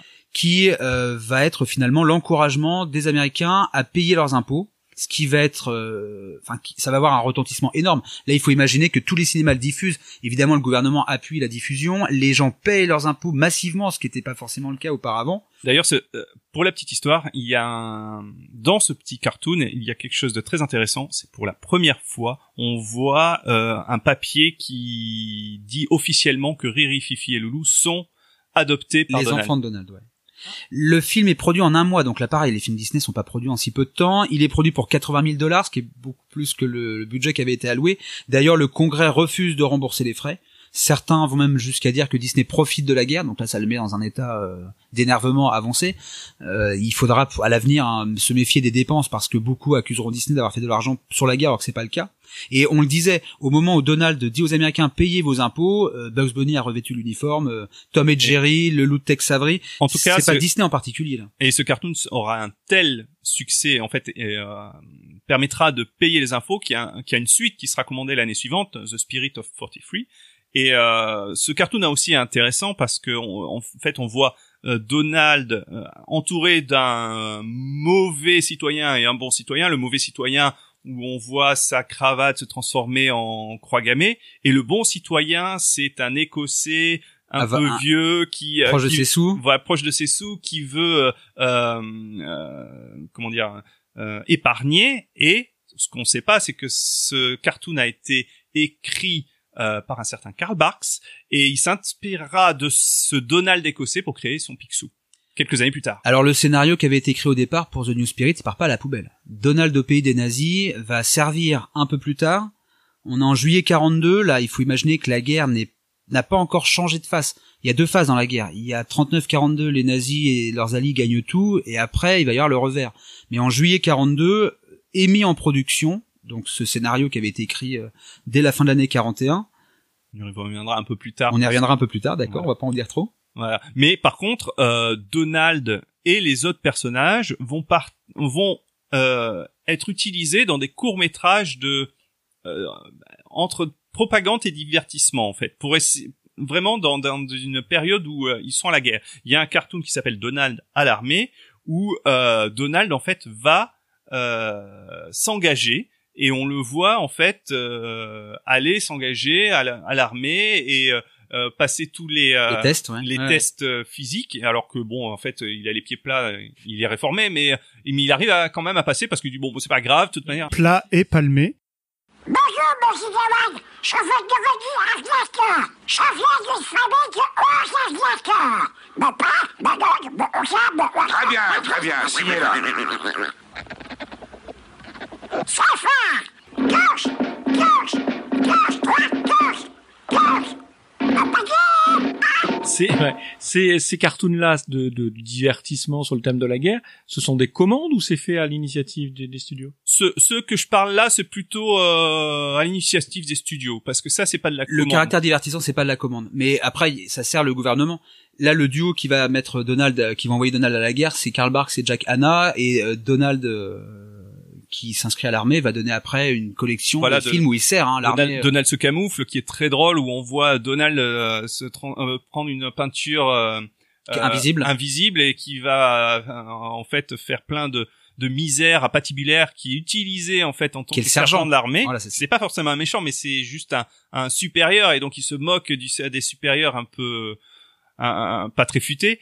Euh, un autre cartoon qui est intéressant à l'époque, c'est euh, Plutôt Soldat, euh, Private Pluto, en, mi- en 1943, où on voit l'apparition de deux petits écureuils, euh, deux petits écureuils, tic et tac, qui feront leurs premières apparitions et c'est dans un c'est dans un film de guerre. Ils ont utilisé toutes les stars du studio, En cartoon, oui, parce qu'il y a Enfin, eu toutes les stars des courts métrages, j'entends. euh, il y a eu Dingo aussi, euh, tout sauf Mickey. Euh, mais du coup, ils ont ils ont fait aussi des films d'entraînement à destination de l'armée parce que comme il y avait pas, il y avait c'était le moyen le plus facile d'instruire les nouvelles recrues parce que j'imagine que forcément là, les États-Unis rentrant en guerre, ils ont recruté et mobilisé les gens en masse et il fallait comme la guerre était, on devait rapidement rentrer dedans, fallait instruire aussi les gens rapidement. Alors là, faut bien voir que les gars chez Disney n'y connaissent rien de rien de rien. Donc là, c'est l'état-major qu'envoie les des représentants. Celui qui va vraiment euh, servir comme guide, comme conseiller, c'est euh, un cadre de l'armée qui s'appelle Eric Knight, qui est le créateur de Lassie et euh, qui va euh, aider Disney euh, à collaborer déjà avec d'autres réalisateurs. Donc Disney euh, participe notamment à la série Prélude to War de Frank Capra. Et puis après, euh, d'autres cadres de l'armée vont dire à Disney, bah écoutez, voilà, euh, nos gars savent pas forcément où ça se situe dans le monde, les conflits. Donc là, il y a des, il y a des, euh, des films qui vont être faits avec des animations de cartes, par exemple. Il y a aussi euh, des plans de bataille. Il faut savoir reconnaître les armes de l'ennemi. Il faut savoir reconnaître ses propres engins. Donc là, il y a toute une série de, de choses qui sont faites. On est aussi dans une époque où, comme la guerre est totale, des gens rentrent dans l'armée sans forcément savoir se servir de, du matériel. Et donc là, par exemple, euh, beaucoup de beaucoup de cadres de l'armée veulent miser sur la marine. Pour eux, c'est la marine du pays qui va gagner la guerre. Et euh, parmi eux, euh, y a, euh, on a un lieutenant qui s'appelle Jack Hutchi- Hutchison qui euh, amène un livre qui s'appelle Rules of the Nautical Road, qui est écrit par Raymond Farwell. Là, je fais une petite parenthèse. Raymond Farwell, c'est le chef des gars qui sont stationnés dans le, au studio Disney, et Raymond Farwell a récupéré le bureau de Disney pendant la guerre pour euh, pour s'installer. Et pour l'anecdote, Disney sera consterné de voir que sa moquette est trempée parce que euh, le, le commandant Farwell lave ses chaussettes dans un seau d'eau. euh. Je ferme ma parenthèse, voilà. Et donc, le livre, en fait, parle de toutes les anciennes catastrophes navales qui se sont passées dans les guerres précédentes. Et le but de Disney, ça va être de les animer pour dire aux soldats, il s'est passé ça à telle époque, avec tel navire, vous devez euh, faire telle chose pour que ça ne se reproduise pas. Et donc cette série-là va, va, va être constituée de plein de, de Mais petites ça, animations. ça, c'est des films qui sont diffusés pas au grand public alors? C'est diffusé, non. Là, pour le coup, c'est des, c'est des films, c'est des films éducatifs interne, pour les armées diffusés voilà. en interne. D'accord. Donc c'est pas honnêtement c'est pas des chefs-d'œuvre, c'est des animations de cartes, c'est des flèches qui vont d'un point Mm. A à un point B, c'est des graphiques, c'est des plans, c'est euh, Et là, il y a des personnages. c'est du il y a- il y a matériel. non, il y a rien. Il y a c'est, quasiment euh, rien. C'est Voilà, complètement dématérialisé. technique, C'est dématérialisé. PowerPoint euh, 1940 quoi. Mais c'est un film d'entreprise en fait. Ça ressemblera à un film, d'en- un film d'entreprise. Sauf euh, peut-être le personnage de Snafu. Euh, Oui. Mais alors là, il appartient pas forcément à Disney. Il y a Non, il y d'autres, a euh, Warner, ouais. Voilà. Mais Et dont le personnage de Snafu, c'est quoi euh? C'est un, c'est une sorte de soldat euh, qui fait un peu n'importe Il est quoi. un peu demeuré. euh, Voilà. euh, Euh, et euh, Disney a un, Et c'est un personnage Warner. produit ça. deux. c'est un personnage Warner et Disney en a produit deux, oui. D'accord. Ah, il faudrait vérifier. Alors, les auditeurs iront voir sur Internet. Le snafu, ça veut dire quelque chose. Mais ça veut dire justement le soldat un peu débile qui fait n'importe quoi. C'est un, c'est un, il y a un sigle. Ouais. C'est un acronyme. Ouais. Il faudrait trouver la, la, la commande. Alors après, il y a les films pour la, du département pour l'agriculture. C'est ce que tu disais. L'objectif, c'est de montrer aux Américains qu'ils ne vont pas se battre, qu'il faut continuer à travailler efficacement parce que l'Amérique produit la ressource nécessaire pour nourrir la population. Typiquement, c'est l'effort de guerre. Euh, oui, Voilà. là complètement. Si autant Mickey a été agent secret en bande dessinée, Donald, lui, dans les strips, euh, il le montre en fait où il doit euh, faire attention à ses pneus, faire attention à l'essence, faire attention au chauffage, faire attention à la lumière. En fait, c'est par des petites choses là où il montre à la population qu'il faut économiser. Et vive le stick, le stick, le stick. Et vive le stick, et vive la liberté. Quel engin sympathique, acrobatique, télescopique. C'est vraiment fantastique d'avoir un pogo stick. Plus de capot, plus de moteur, plus de roues, plus d'enjoliveurs, plus de feux rouges, plus de bouchons. On saute comme des pelons, on fait les bons sur la voie publique, dans le trafic périphérique. Le monde est élastique avec le stick. Après, on voit qu'il n'y a pas d'argent dans les caisses quand même, c'est que ces films-là, c'est du recyclage à fond. Enfin, si on en regarde 10, il y aura forcément des séquences de l'un qui seront dans l'autre. Les studios récupèrent aussi euh, des séquences de leurs courts-métrages, de leurs longs-métrages. Je prends un exemple, un film pour le département de l'agriculture. C'est un film de Bill Roberts qui s'appelle euh, The Grain That Built an Hemisphere. Et là-dedans, il y a des images de symphonie de cours de ferme, de Bambi, de, de tout un tas de films. euh, Et c'est, il y a, y a un mauvais collage. Honnêtement, c'est pas divertissant du tout. C'est, ça reste ouais des films d'entreprise. Donc là, là, ce sont donc des, des, des films qui sont soit axés vers les troupes, soit axés vers le public, mais pour lui apprendre des choses. Euh, la question c'est est-ce qu'il y a dans ces productions-là des films à message politique, des films de propagande? Alors par propagande on entend quoi? Ben, Simplement essayer de d'inculquer à une population une idée politique bien particulière. Et là évidemment je pense à une idée anti-nazie euh, pour être anti-axe carrément hein, euh, pour euh, pour savoir. Donc est-ce que ces films de propagande existent? Et s'ils existent, ils ont été axés, ils ont été commandés par qui et ils ont été euh, quel personnage participe ou c'est peut-être que des films live, j'en sais rien. À vous de me dire. En fait, il y a différents types de films que Disney a produits. Il y a les films d'entraînement qui ont une valeur euh, de film d'entreprise. Il y a des films divertissants qui encouragent la population à faire le nécessaire pour que la guerre soit gagnée. Et puis ensuite, effectivement, il y a les films de propagande et il y a clairement des films qui sont là pour diaboliser l'ennemi. Donc là, Disney donne un avis politique, clairement, anti-nazi. Et ces artistes d'ailleurs parfois euh, vont, je, on, on pourra l'expliquer plus tard, mais vont dissi- euh, dissimuler ça et là des petites références euh, au massacre des Juifs, euh, au non-respect des traités, etc., etc. Et euh, parmi euh, ces courts métrages de propagande, il y en a quatre en fait, on en commence un quatre qui ont été commandés indirectement en fait par le gouvernement, mais euh, cette fois-ci, ils sont passés euh, par le magazine euh, Reader Digest en fait, qui va en fait ils vont payer le magazine et le magazine va euh, payer lui Disney. Et euh, parmi ces quatre courts métrages, je pense que le plus extraordinaire est sûrement Dare for Our Face, le Donald in Naziland. Voilà. Là, c'est le scénario qu'avait écrit euh, Joe Grant et Dick Hummer euh, en décembre 41 et qui avait été refusé pour le film sur les impôts. Donc là, clairement, le, le film revient. Alors, il y a un petit jeu de mots. euh, il faut le voir écrit en fait. Le titre original, c'est Donald in Nazi Land. Donc, il y a un petit jeu de mots sur Nazi qui est le, le- être euh, débile en fait Ouais, et nazi. Euh, la production elle est lancée en juillet 42. C'est Jack Kinney qui réalise ça. Euh, Disney veut quelque chose de drôle. En fait, ça lui, faut bien voir une chose, c'est que Disney, ça ne lui convient pas du tout, du tout, du tout ces films qu'on lui commande les films d'entraînement, alors il faut l'imaginer dans la dans la salle de, de projection, ce qu'il appelle la sweet box, donc le sauna, avec des cadres de l'armée qui lui disent il faut faire ça, ça, ça, ça, ça vous l'enlevez, ça vous le mettez. Disney déteste ça. Et donc ça lui plaît pas du tout. Donc là il dit à ces gars, on va quand même s'amuser un petit peu.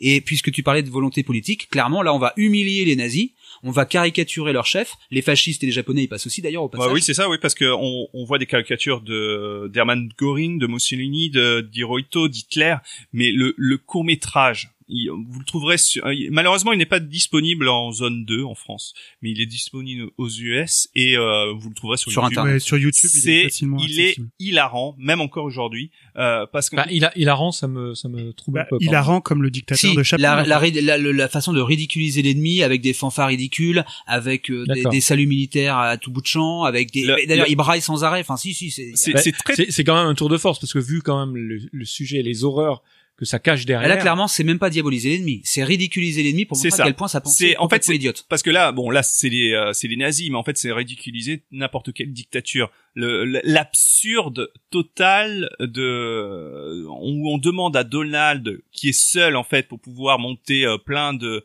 euh, plein d'obus, sauf qu'il doit euh, faire le salut d'Hitler chaque fois qu'il y a un, portrait, portrait, qui ouais. apparaît, donc ce qui ralentit totalement la production. Il est seul dans la ligne euh, dans la ligne industrielle, tandis qu'on voit euh, en haut euh, une ribambelle de soldats qui le surveillent. Euh, c'est le, les décors sont extraordinaires. En fait, toutes les maisons, les arbres, les les, euh, Il les- faut être mais, attentif. Mais jamais, ce sont jamais des croix gammées. Non, c'est pas anxiogène parce que en plus de l'image, alors il faut regarder les détails, c'est ce que tu disais. hein, la maison de Donald, c'est le profil d'Hitler. euh, le- En fait, la- la- le film est associé à la, à la chanson. En fait, il y a, y a- y a une chanson de d'Oliver Wallace qui donnera son nom au film, Der Führer's Face, euh, qui est chantée euh, tout le long du film avec un espèce d'accent allemand. C'est même pas chanté, d'ailleurs, c'est braillé. Euh, Spike Jones en fera un énorme succès.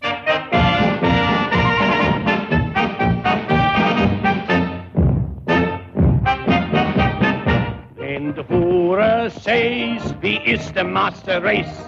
The Heil, right in the face. Not to love the is a great disgrace. So the right in the face. En fait, il- le film dure une dizaine de minutes à peu près. Et ouais, il y a du rythme. Et honnêtement, la façon de ridiculiser l'ennemi euh, est assez efficace. Après, dans Le dictateur de Chaplin, c'est exactement le même parti pris. Alors, c'est différent parce que Chaplin n'avait pas les mêmes intérêts euh, à, à s'engager, mais mais voilà, ça reste très C'est très la drôle. comédie pour après décrédibiliser Sauf que l'ennemi. ouais. effectivement, quand on regarde ça euh, au 21e siècle avec le recul qu'on sait sur tout ce qui s'est passé pendant la Seconde Guerre mondiale, oui, je peux comprendre que ça fasse froid dans le dos. Mais moi, je l'ai vu Die euh, Die Furious Dark Space, Force là. Space.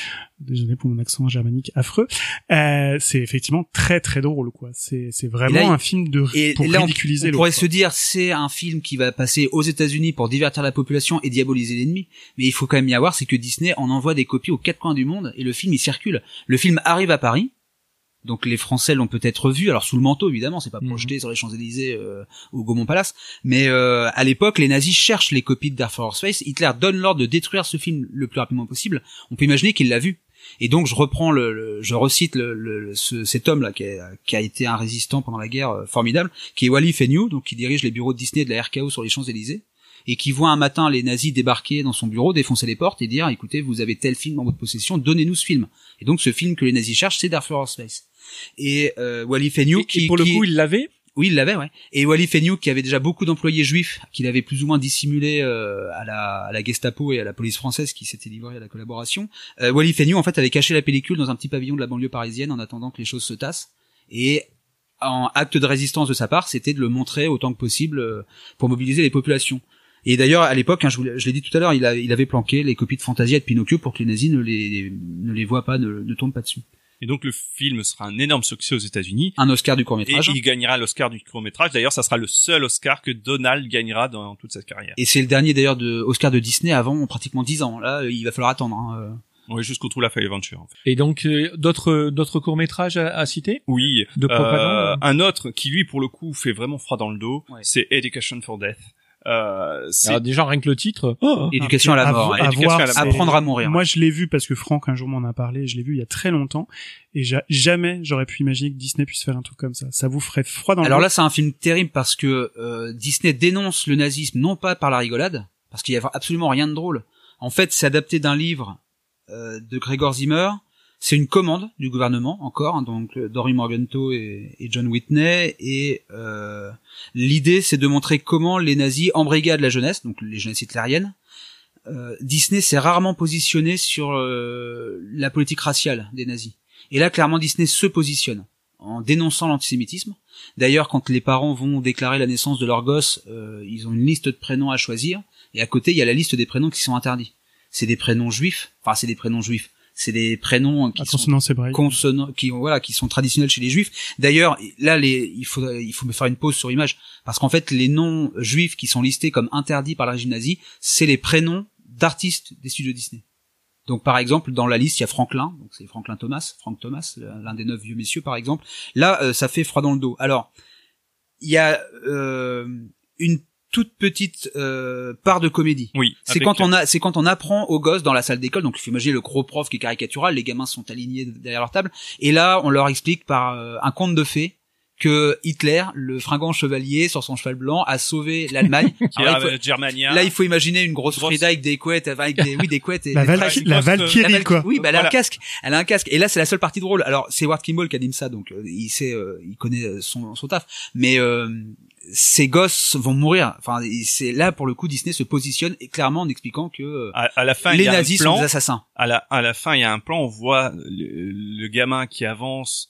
Euh, qui marchent en voilà, pas qui- doigt. Ouais. en marche au pas de doigt et en fait ça se termine par des croix de, de En fait, on cimetière, voit, on quoi. voit le gamin grand, on voit les gosses grandir et à la fin, c'est le cimetière. Oui, parce qu'en fait, euh, Education for Deaf, ça commence dans la petite enfance, ça commence à la, quasiment ça, à la tout de suite. Il y a, il y a naissance, en même fait. un, un, un message où ils disent à la mère euh, bon euh, euh, votre gamin est malade euh, bon on attend deux semaines mais sinon euh, Tant pis. il tant pis il ne sert à rien on le tue quoi Ça, c'est un film que Disney donc a fait parce qu'il fallait quand même marquer les populations. Il déteste ça encore. hein. C'est pas lui qui le supervise. Il s'en occupe pas. Il a donné ça à ses animateurs, à Clyde Geronimi qui est le réalisateur.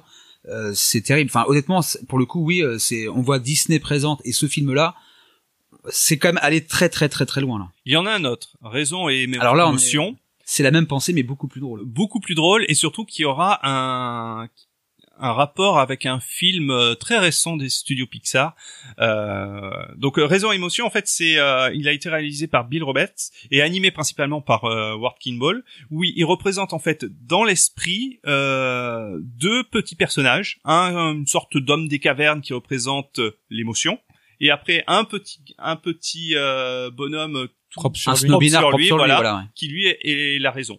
Et, et donc les deux vont se batailler et euh, le, le, le, le message en fait du court métrage c'est qu'il faut savoir toujours euh, écouter sa raison et euh, ne pas laisser l'émotion l'emporter. Et, Et en quoi c'est de la propagande Et là, c'est clairement un film pour les enfants. En fait, le film commence, donc on va dans la tête du personnage. Il y a euh, l'homme des cavernes, c'est Ward Kimball. En fait, c'est une caricature de l'animateur. Il y a le petit euh, personnage qui est un peu collé monté, qui lui, il a raison.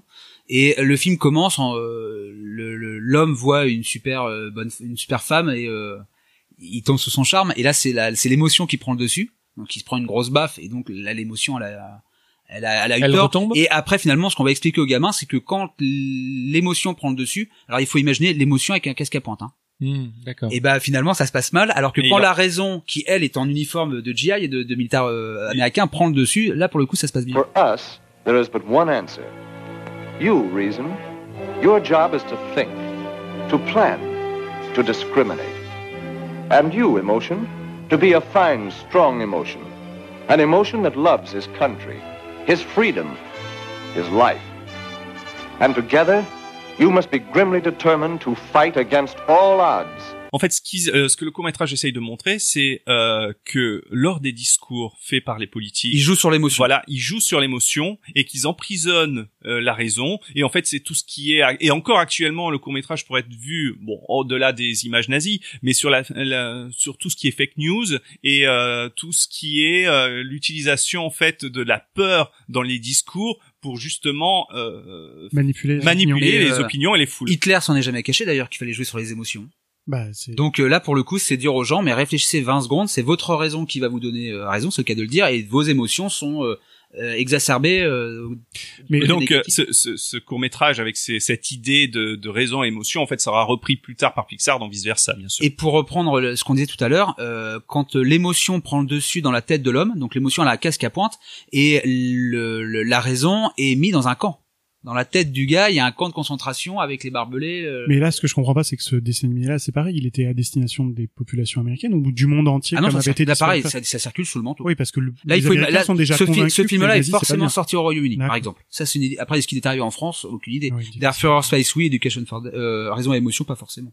Et il y en a un quatrième qu'on qui est qui est connu et bizarrement je pense que ça a été le plus visible de tous les courts métrages parce qu'il ne fait pas forcément enfin la propagande est très éloignée. Euh, c'est Chicken Little un petit court métrage où euh, en fait on, on connaît tous grâce au grand classique euh, Chicken Little euh, enfin un grand classique Et tous les. Américains connaissent. Nous, en France, on n'est pas très. on Non, c'est pas- c'est pas Mais il faut imaginer un conte du 19e siècle. Les gamins lisent ça depuis euh, depuis un siècle quand Disney s'en empare. C'est, c'est un peu l'équivalent de Pierre et le loup. C'est donc un, petit poulet qui dit que le ciel va lui tomber Oui, sur la tête et en fait euh, il va et euh, toute la ville autour de lui euh, va Il provoque la panique. voilà il provoque la panique et tout ça en fait c'est c'est un dans, dans le court métrage c'est un renard qui lit en fait un manuel de psychologie pour euh, et en fait il, il utilise le plus bené de la de la population pour en fait euh, gérer la foule comme il entend en fait le but étant de manger en fait toute la foule Alors, il, il lit un manuel de psychologie. euh, à la base, il lit Mein Kampf. Hein. Dans les storyboards, euh, voilà ça c'est Mein Kampf, Kampf. le bouquin. mais, mais, Mais, euh, et, et là, à ça, sortie, c'est c'est Mein Kampf quand même Non, non, Non, c'est le livre de psychologie. C'est quand même assez subtil parce que là, il n'y a pas clairement le message de la guerre. Le renard est pas le nazi qui arrive avec la petite moustache d'Hitler. C'est, euh, il prend le plus vieux de la bande, ça provoque un mouvement de panique. Le renard met des panneaux pour dire l'abri est par là. Toute la volaille rentre dans la grotte et il dévore tout le monde. Et à la fin, il plante les, les os dans le sol. C'est le cimetière militaire, quoi. Enfin, c'est euh, D'accord. là, euh, enfin, les gens de l'époque en, en 43, quand le film sort en décembre 43, c'est clair. Le message est Oui, ils ont aucune. Aujourd'hui, un gosse peut le regarder en disant ouais, bon, d'accord, c'est que poulettes là, qui se ont font manger par le renard. l'intention. Ah bah non, mais là, c'est avait- sûr. Le message qui. Mais en fait, c'est Walt. Disney qui en avait déjà assez des, des fiches de, des films de propagande, euh, qui avait décidé à, de, de rendre ça un peu plus intemporel, en fait. Donc à aucun moment le, le, le renard a un sigle nazi ou ce genre Non. de choses. Non. Tout ça est gommé. Oui. Mais on et, en est, fait, mais et en fait, c'est la, c'est la diffusion euh, à l'époque qui fait que les gens percutent en fait. là, le film, il commence à être produit. euh, il sort en décembre 43. Il est produit à partir de l'été 43. La guerre a changé de face. C'est ce que j'ai dit tout à l'heure. C'est le Mm. revers de l'axe. À ce moment-là, les Allemands commencent à perdre. Les Américains ont lancé euh, la reconquête du Pacifique. Pour Disney, il faut voir plus loin que la guerre. C'est fini là. Il- enfin, la, la victoire est pas actée évidemment. Il, il va falloir encore un an avant de libérer la France et euh, après plus d'un an et demi pour libérer le Pacifique. Mais euh, il faut voir plus loin. Et donc, ce film-là, il est divertissant sans être lié directement à la guerre. Et par contre, il n'y a jamais aucun court-métrage qui a été fait à destination du Japon. C'est toujours à destination d'une certaine élogie, mais plutôt européenne. En fait. Alors, si, il y en a eu un. Euh, ça s'appelle Commando Duck. C'est un court métrage de Donald où en fait il est soldat euh, dans, lors de la guerre du Pacifique et il va se débarrasser d'une base euh, japonaise en fait. D'accord. Mais de toute façon, euh, euh, l'état du Japon, l'état politique du Japon fait que les œuvres Disney n'étaient pas distribuées avant, donc euh, euh, elles peuvent pas circuler sous le manteau au Japon. Non, non, mais elles circulent pas en Asie tout entière. C'est Voilà, pas le Japon en particulier. Mm. C'est des œuvres pour l'Amérique du Nord, l'Amérique du Sud pour les films. Donc en et fait, puis les œuvres dont tu parlais euh, sont euh, euh, à destination de l'Europe, elles peuvent circuler sur le manteau en passant par la Grande-Bretagne. Euh, di- la- le rare, enfin les, les œuvres qui parlent du Japon, là pour le coup, euh, Non, mais là, clairement, c'est diaboliser l'ennemi. Voilà, c'est uniquement voilà aux yeux des Voilà. Américains, d'accord. Donc dans toutes les productions euh, sorties par Disney pendant la guerre, euh, on a vu donc euh, les, productions à destination du public, les productions à destination des troupes, les productions à destination de l'étranger, hein, notamment avec ces œuvres qui circulent sur le manteau. À aucun moment il y a une des, des, œuvres qui sont là pour prendre part à la guerre et essayer de faire tourner stratégiquement la guerre. Euh, si, il y en a un, et je pense que c'est sûrement le- l'effort de guerre la plus emblématique de Walt Disney. C'est le film euh, Victory for, for Emperor, qu'on pourrait traduire par Victoire dans les airs, même si on n'a aucune trace d'une sortie en France. Euh, c'est un long métrage. C'est le seul long métrage euh, axé sur la guerre. C'est peut-être le film le plus étonnant de toute la filmographie de Walt Disney. C'est une commande? Et non, c'est la, c'est le seul film de guerre qui n'est pas une commande. Là, faut bien voir que Disney a détesté faire les films de commande. Et là, pour le coup, il il a, il a entendu parler d'un livre qui est publié en avril 42, qui porte le titre, hein, donc euh, Victory euh, Through Air Power. C'est un film qui est repéré par la, fac- la femme de Jack Kinney, donc qui était le réalisateur de des films de Dingo par exemple. Et en fait, c'est un bouquin écrit par un major d'origine russe qui a fui la révolution de Russie, qui s'appelle Alexandre de, Sever- de Seversky. Et Seversky, en fait, dans son bouquin, essaye d'expliquer comment on peut gagner la guerre. Il donne une date d'ailleurs, il- dans son bouquin il dit que la guerre peut être gagnée en 43. Le bouquin est publié en 42, donc euh, pour lui c'est une question de, de, de mois. Et pour euh, Seversky, la guerre sera gagnée par l'aviation. Alors que, comme je disais tout à l'heure, les Américains, eux, misent sur la flotte, la marine. C'est ça pour eux, c'est comme ça qu'on euh, fera la reconquête du monde. Et donc, euh, l'administration Roosevelt déteste Seversky parce que pour eux, enfin pour elle, ces, ces théories sont de la, c'est farfelu quoi. Ça, C'est de la ça n'a- aucun sens. L'état-major dit à Disney, vous ne devez surtout pas adapter ce bouquin. Et Disney dit, bah écoutez, moi ça m'intéresse. Je pense qu'effectivement la théorie est viable, alors que bah, elle l'est pas du tout. Hein, au En final. fait, euh, au final, euh, ni la, ni l'état-major, ni de, euh, de Seversky avait raison. En fait, c'est un mélange des deux. Et donc. Disney se dit que voilà, s'il peut influencer la victoire des États-Unis, il faut le faire. Donc il faut sensibiliser les populations au livre. Non mais attendez, attendez. Il faut On essayer de- on est en train pas de dire que le- Disney a décidé de de sortir une théorie contre Contre l'avis du gouvernement et contre l'avis Ouais. du gouvernement. Ouais, c'est ouais. quand même euh, enfin c'est c'est c'est c'est brutal quand même. Seversky, honnêtement, il est blacklisté, hein, clairement. Le gars est pas du tout crédible dans ses théories. Et pour Disney, la théorie, elle est viable. Donc il lit le bouquin Parce assez que rapidement. Quand, quand il a lu le, le livre, il a, il a été convaincu par la démonstration de Seversky. Et celui, c'est c'est le seul film de propagande qu'il a supervisé du début à la fin. Là, il faut imaginer que Disney passe des, des heures, des heures dans la salle de Et projection. comment est-ce qu'on reçoit comment le comment le, le gouvernement reçoit ce ce, ce, ce film qui euh, Il y a un petit chantage qui est mis en place. Et vous arrêtez de faire ça, sinon on va avoir quelques, vous allez avoir des problèmes. Là, clairement, il y a une pression énorme.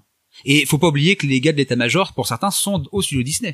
Et, et le film raconte quoi? Parce que là, Alors, le, le, le film raconte... euh, alors, il y a une première partie qui va raconter euh, très intéressante, et d'ailleurs qui sera rediffusée par la suite, qui raconte l'histoire de l'aviation.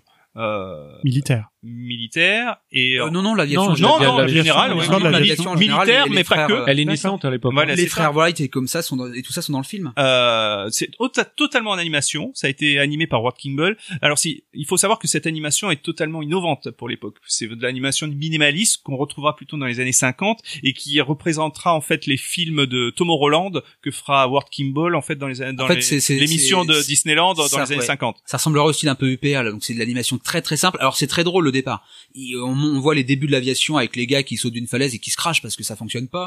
On Mais je voit la, on voit la. Il y avait pas de ces, les images de ce film qui ont été repris quand Si, euh, si, ils le- avaient fait euh, dans le euh, Institute of Imagination quand, à Disneyland Paris quand ils montraient euh, quand ils montraient les inventions. dans le dans le. Il y a toute une séquence où ils montrent justement Oui, oui, la naissance de l'aviation et où effectivement il y a l'homme qui Gagarin qui s'envole avec des Et donc t'as le t'as le petit se soldat t'as le petit soldat français avec son avion euh, en Voilà, bois, ouais. en tissu le petit soldat a- avec son casque à pointe c'est drôle après euh, le, le- la première partie elle insiste beaucoup sur l'échec de l'Europe de l'Ouest donc la ligne Maginot qui a pas arrêté les Allemands sur le Blitz sur le Royaume-Uni donc c'est bien l'aviation là qui a pilonné les, les villes anglaises sur Pearl Harbor parce qu'au final la, la, la- pas la défaite mais la destruction de, de la marine américaine, c'est bien la l'aviation japonaise. japonaise, qui, là, qui l'a fait. Et donc le film commence par ça. Alors honnêtement, ça c'est rigolo. Oui. Ça dure un quart d'heure, un peu, Ouais, comme ça. Ça c'est la partie amusante. Après, euh, c'est en fait c'est un des premiers films euh, live en fait, parce que le Deus Servirski va être va faire un va être filmé en, fait à son bureau. Donc le réalisateur H. Porter euh, va va faire quelque chose d'extraordinaire avec le avec l'écrivain avec, euh, Avec Servisky, Seversky, ouais. parce qu'en fait il va je- il va le filmer mais toujours en train de bouger. Alors il bouge des bras, des mains, il se lève, il- et en fait euh, c'est pas il, il nous fait un exposé mais C'est pas est- un cours magistral. Non, c'est pas un euh, cours magistral. Et puis euh, il y a des il y a des maquettes, il y a des cartes au mur, il y a un- il y a un il est- énorme globe. oh, honnêtement, il est passionnant et on ressort de la vision du film en disant mais il avait raison. C'est c'est c'est ça qui est extraordinaire, c'est que tu crois à sa théorie euh, qui est vraiment Mais attendez, on est en train de dire là que, euh, enfin c'est un côté cocasse, enfin en tout cas moi je le vois comme ça, on est en train de dire là que le seul long métrage de propagande d'effort de guerre voulu financé par Disney, Walt Disney je, je parle, de sa poche. euh, est un film terriblement efficace, ouais. mais qui se trompe. Euh, non, non, pas forcément. non, pas mais disons que dans le, il- dans, non, non, euh, dans le timing, il se trompe. La guerre va pas être gagnée aussi vite, aussi. euh, en fait, euh, Quoique, il- euh, dans le film, il parle de 46. Hein. Il parle pas. alors, dans de- son bouquin, c'est 43. Voilà, c'est dans le cas. en fait, dans en fait, clairement, le de Seversky, il décrit ce que les Américains vont faire euh, vers la fin de la guerre. C'est le bombardement de Tokyo, Mhm. qui va être le bombardement le plus meurtrier de la guerre, 300 000 morts à peu près. Et euh, le tir au pigeon des Mariannes, ça veut dire euh, tirer tout ce qui vole euh, du côté des Japonais. Il y a, il y a, il faut, il y a une. euh, après, d'un point de vue euh, technique, il y a une image à la fin euh, du du film où euh, t'as l'aigle américain qui attaque la pieuvre euh, japonaise. Dont les tentacules sont sur le monde entier, sur le voilà, qui sont entier. sur toutes les îles en fait du Pacifique, qui est euh, magnifique. C'est du niveau d'un Fantasia. hein. C'est, ça a été euh, animé par Titla. Et Euh, Mark Davis aussi, ouais. ouais, ouais, non, c'est et, brillant. et c'est c'est vraiment brillant, c'est vraiment très beau. Euh, honnêtement, ce film est à voir et parce que c'est un- impressionnant de Ouais, d'efficacité. moi j'aimerais quand même vous positionner. Est-ce que c'est un, est-ce que c'est un coup d'épée dans l'eau ou est-ce que euh, Non, c'est pas un coup objectivement parce que euh, moi je- j'essaye de, de me remettre dans l'époque. On a un Walt Disney qui va contre son gouvernement, qui défend une théorie que tout le monde combat. Il, il y met les moyens, il y met son cœur, il y met le truc et Mais il faut savoir que euh, le, le film a convaincu Churchill. Churchill, a, euh, quand il a, il a été lors d'une réunion au Québec, en fait, il a de- demandé à, à Roosevelt s'il avait vu, et euh, il lui a dit non, et donc il lui a imposé une- un visionnage en fait du film. Et on, on dit, la légende dit que ça aurait convaincu euh, Roosevelt de de faire des bombardements en fait pour la, le débarquement en Normandie. massif sur la France et sur l'Allemagne après. Donc, euh, en fait, le but de Walt Disney, c'était de euh, faire Enfin, bouger les lignes voilà. au sein du gouvernement, et donc le film a réussi ce qu'il voulait faire. Même s'il a perdu de l'argent sur ce film, il a permis à peu près 400 millions de euh, 400 000 dollars. Alors, il faut voir l'accueil qui a été réservé au film. Le gouvernement a pas du tout apprécié, l'état-major non plus, et la presse s'est divisée. Là, j'ai deux critiques, enfin deux, euh, deux extraits.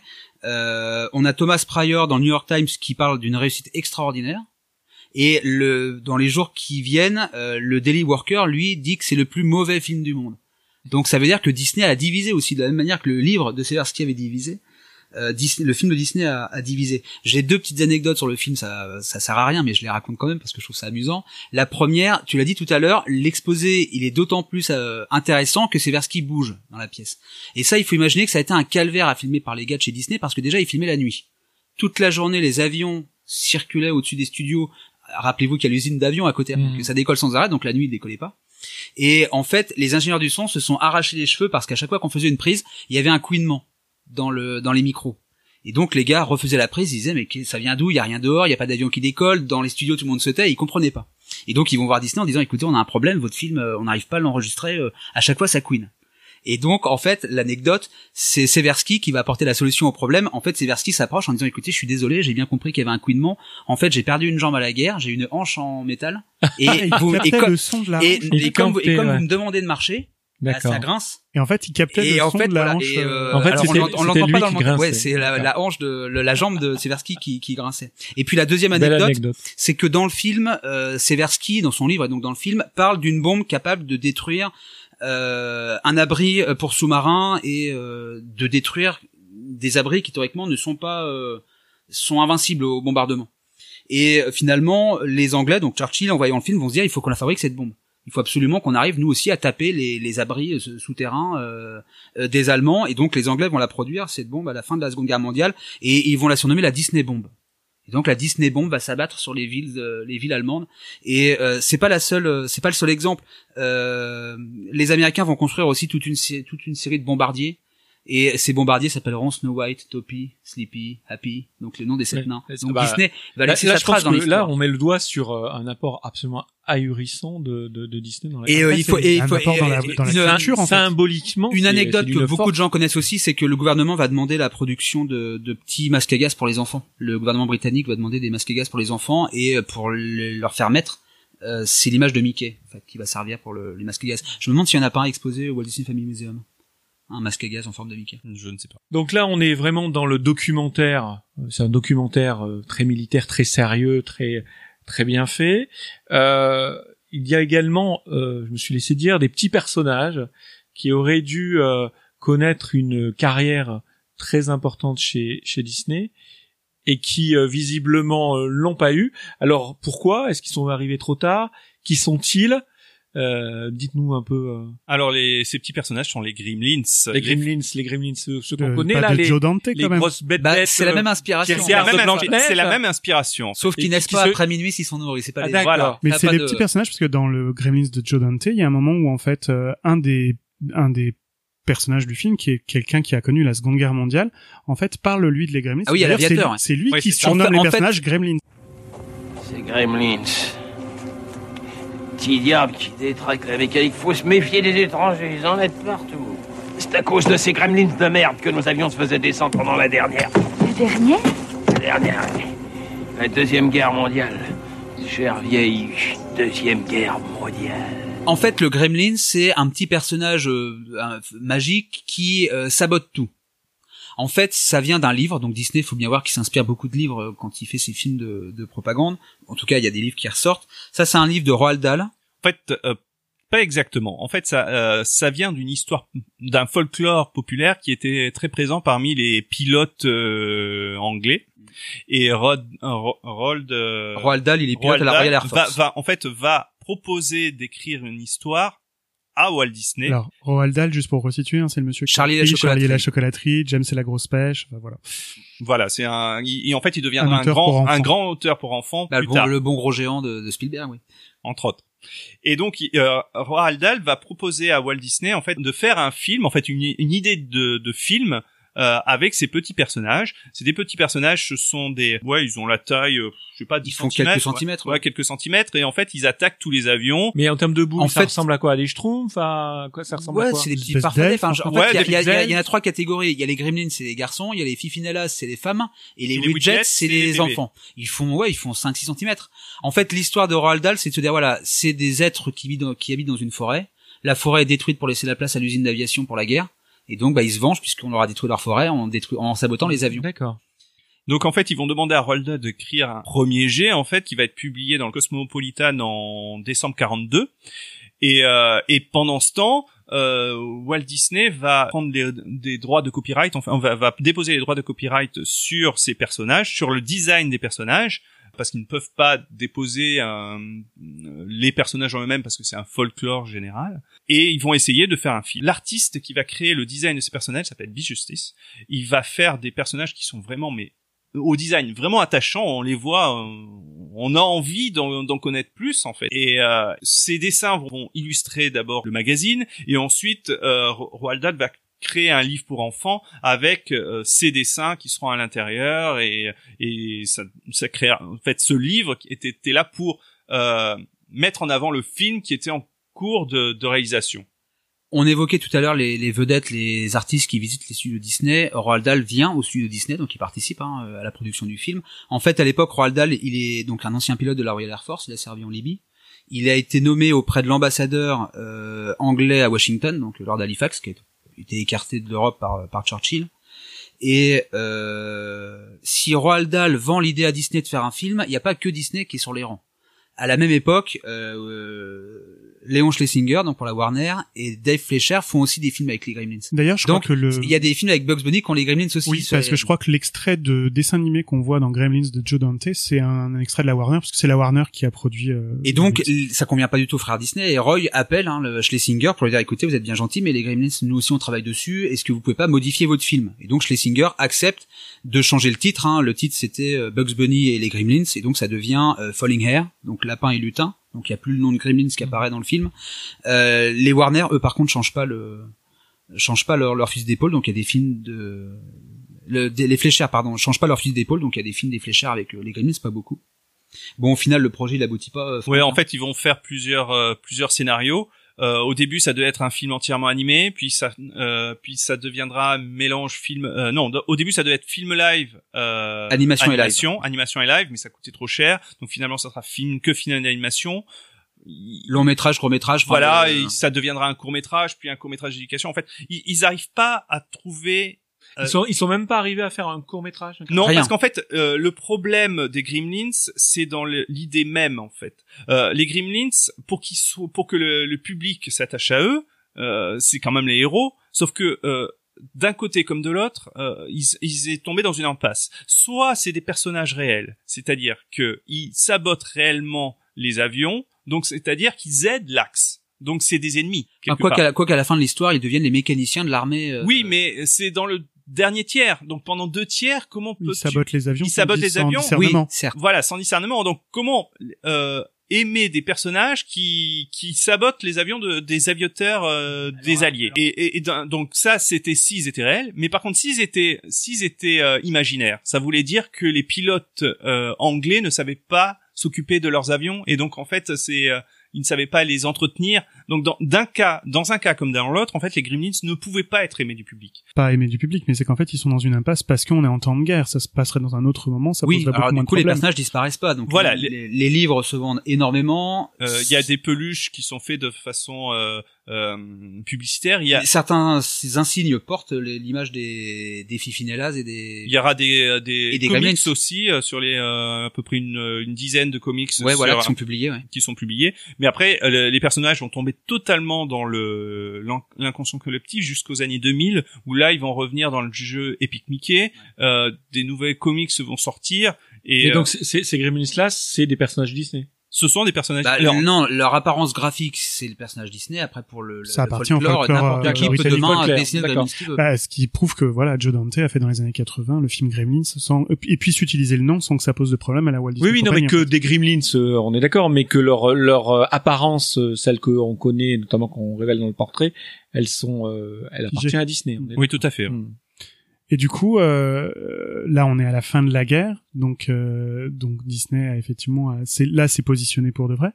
Et du coup, la guerre se termine.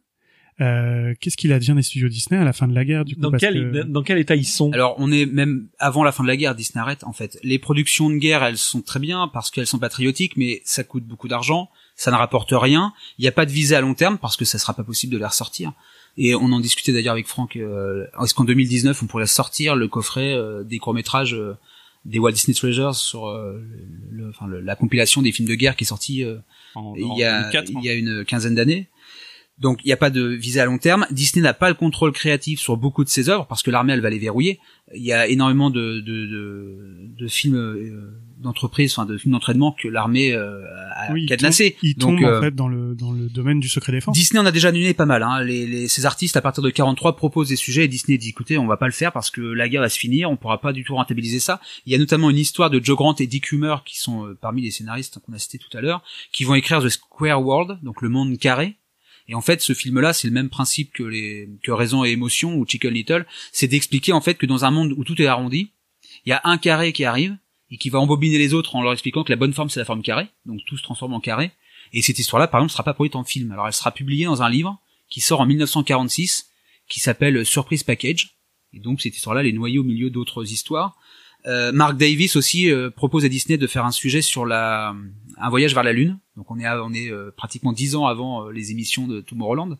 Et là Disney lui dit écoute euh, j'en ai ras le bol de, de venez pas me parler de ce genre de film, je veux plus en faire. Et donc Disney dès 44 reprend une activité normale. Alors il est pas le seul. Euh, À Hollywood en 44 reprend une activité normale. Aux Oscars 44 tous les films qui gagnent la statuette ou presque sont liés à la guerre. que ce soit les acteurs, les films, etc., etc. En 45, c'est plus le cas. Ça veut dire que là, Hollywood a lâché le, a lâché le, le, le travail de la guerre. Les artistes reprennent, euh, pour certains, leur poste. Ils, Euh, ils rentrent en fait. Ils rentrent, ils démobilisés. sont démobilisés au fur et à mesure. Les héros reprennent leur place, donc euh, dans la bande dessinée ou ailleurs. Disney remet en place quelques projets. Alors, il faut bien voir une chose, c'est qu'on est au bord de la faillite. Ça veut dire que les caisses sont vides. D'ailleurs, il y a une charrette qui est faite en 46. Disney licencie pratiquement un quart de ses effectifs.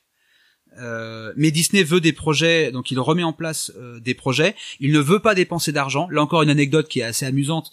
Euh, c'est, elle est sur l'affiche et sur euh, Chronique. C'est un court métrage de Jack Kinney qui s'appelle La chasse au tigre. Et Disney donc visionne les storyboards et il dit écoutez c'est rigolo, je m'amuse bien, mais le problème c'est que votre tigre il a des rayures et animer les rayures ça va nous coûter un fric fou.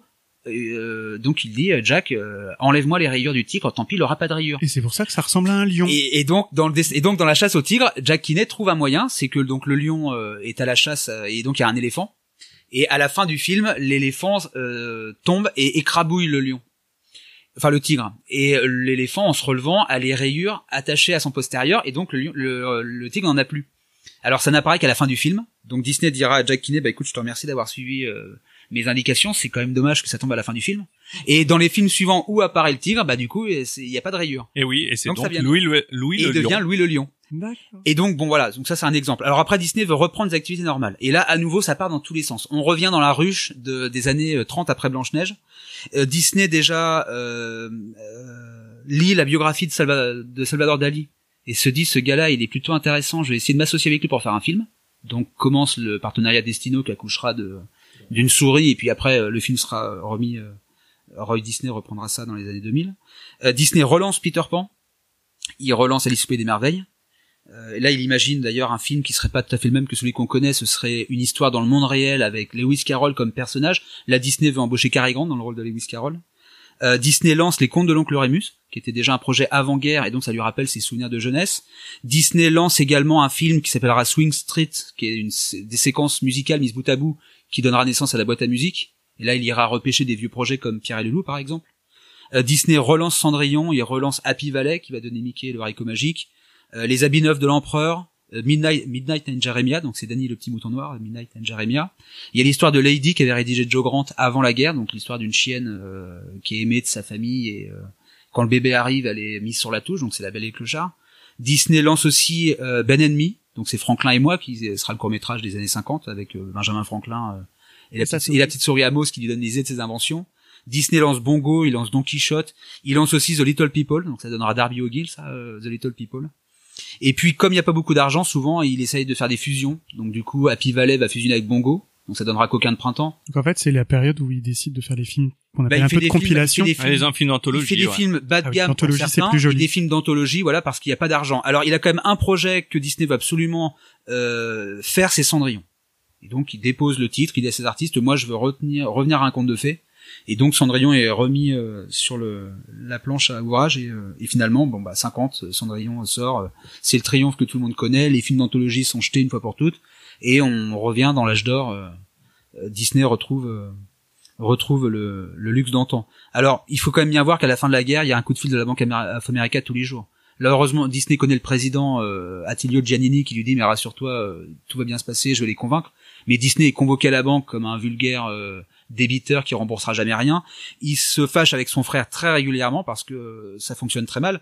Les Walt Disney Productions sont créées à ce moment-là, donc on n'est plus au Walt Disney Studio au singulier, c'est les Walt Disney Productions avec un S. Le PDG c'est Roy, donc c'est lui qui commande. C'est à ce moment-là qu'il y a une équipe d'artistes qui se met en place pour superviser les différentes euh, les différents secteurs. Disney à ce moment-là euh, se consacre uniquement à l'animation. Après, il se consacrera à son parc et à la télévision. Alors, je l'ai dit tout à l'heure, il y a une charrette, hein, il y a des centaines d'employés qui sont mis à la porte parce qu'il n'y a pas moyen de les faire travailler. Et euh, l'après-guerre est un peu douloureux quand même.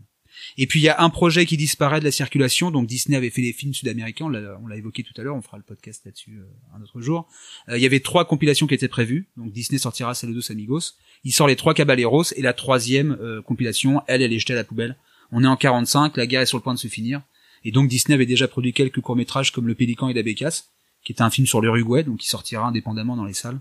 Euh, c'est difficile en 45 de reprendre une activité normale. Et Disney est au bord de la faillite, comme beaucoup de studios hollywoodiens qui ont du mal à, à travailler efficacement. Et donc il lui faudra combien de temps pour entre guillemets euh, sortir la tête Là, il lui faut, c'est Cendrillon qui va sauver l'entreprise. Comme C'est en que- 1950. C'est Sachant une princesse encore qui encore sera une- euh, Walt Disney.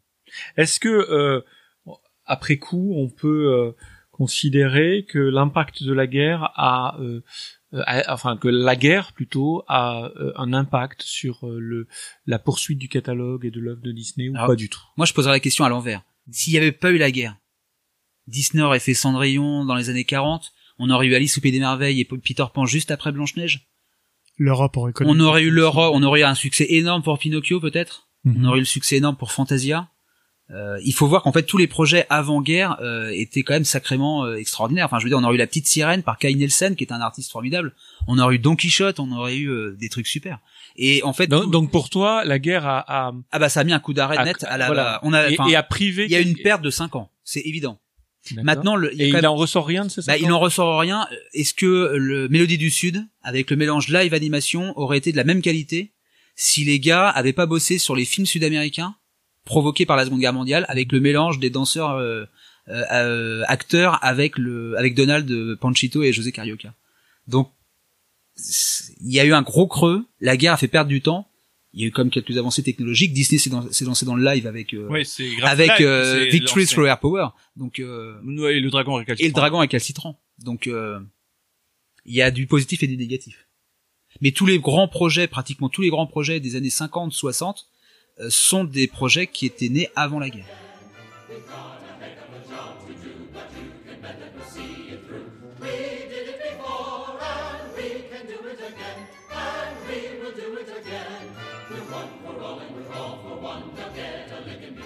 Cet épisode est désormais terminé. Nous espérons que vous avez découvert des choses que vous ignoriez sur les studios Disney, qui n'ont pas toujours connu des périodes faciles, et où l'histoire, la grande histoire, a eu aussi son influence sur ces productions. Vous pouvez retrouver les chroniques des œuvres abordées sur notre site chroniquedisney.fr, et pour les rares qui ne s'y trouvent pas encore, suivez-nous sur nos réseaux sociaux, Twitter, Instagram et Facebook, pour être informés dès leur parution. N'hésitez pas à liker, partager ou commenter si vous avez des questions, des retours ou même des suggestions. L'équipe et notamment Laurent se feront un plaisir d'y répondre rapidement. Enfin, vous pouvez retrouver ce podcast ainsi que tous les épisodes précédents en écoute directe sur notre site chroniquedisney.fr, mais aussi sur Ocha, Apple Podcast, Google Podcast, Podcast Addict, Spotify, sur notre chaîne YouTube, mais aussi sur tous les sites et toutes les applications dédiées à l'écoute de podcasts. Merci à vous trois de nous avoir éclairés sur cette période méconnue de l'histoire de la Walt Disney Company, et nous vous disons à très vite pour un nouveau numéro de Chronique Disney, le podcast. Salut Au revoir. Merci, au revoir.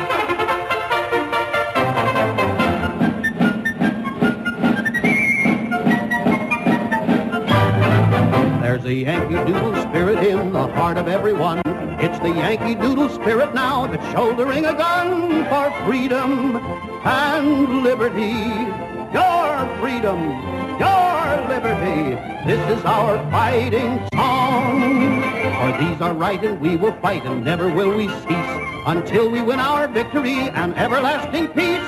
So light up that new Yankee Doodle spirit and forever let it shine. And show the world that this Yankee Doodle spirit is ours.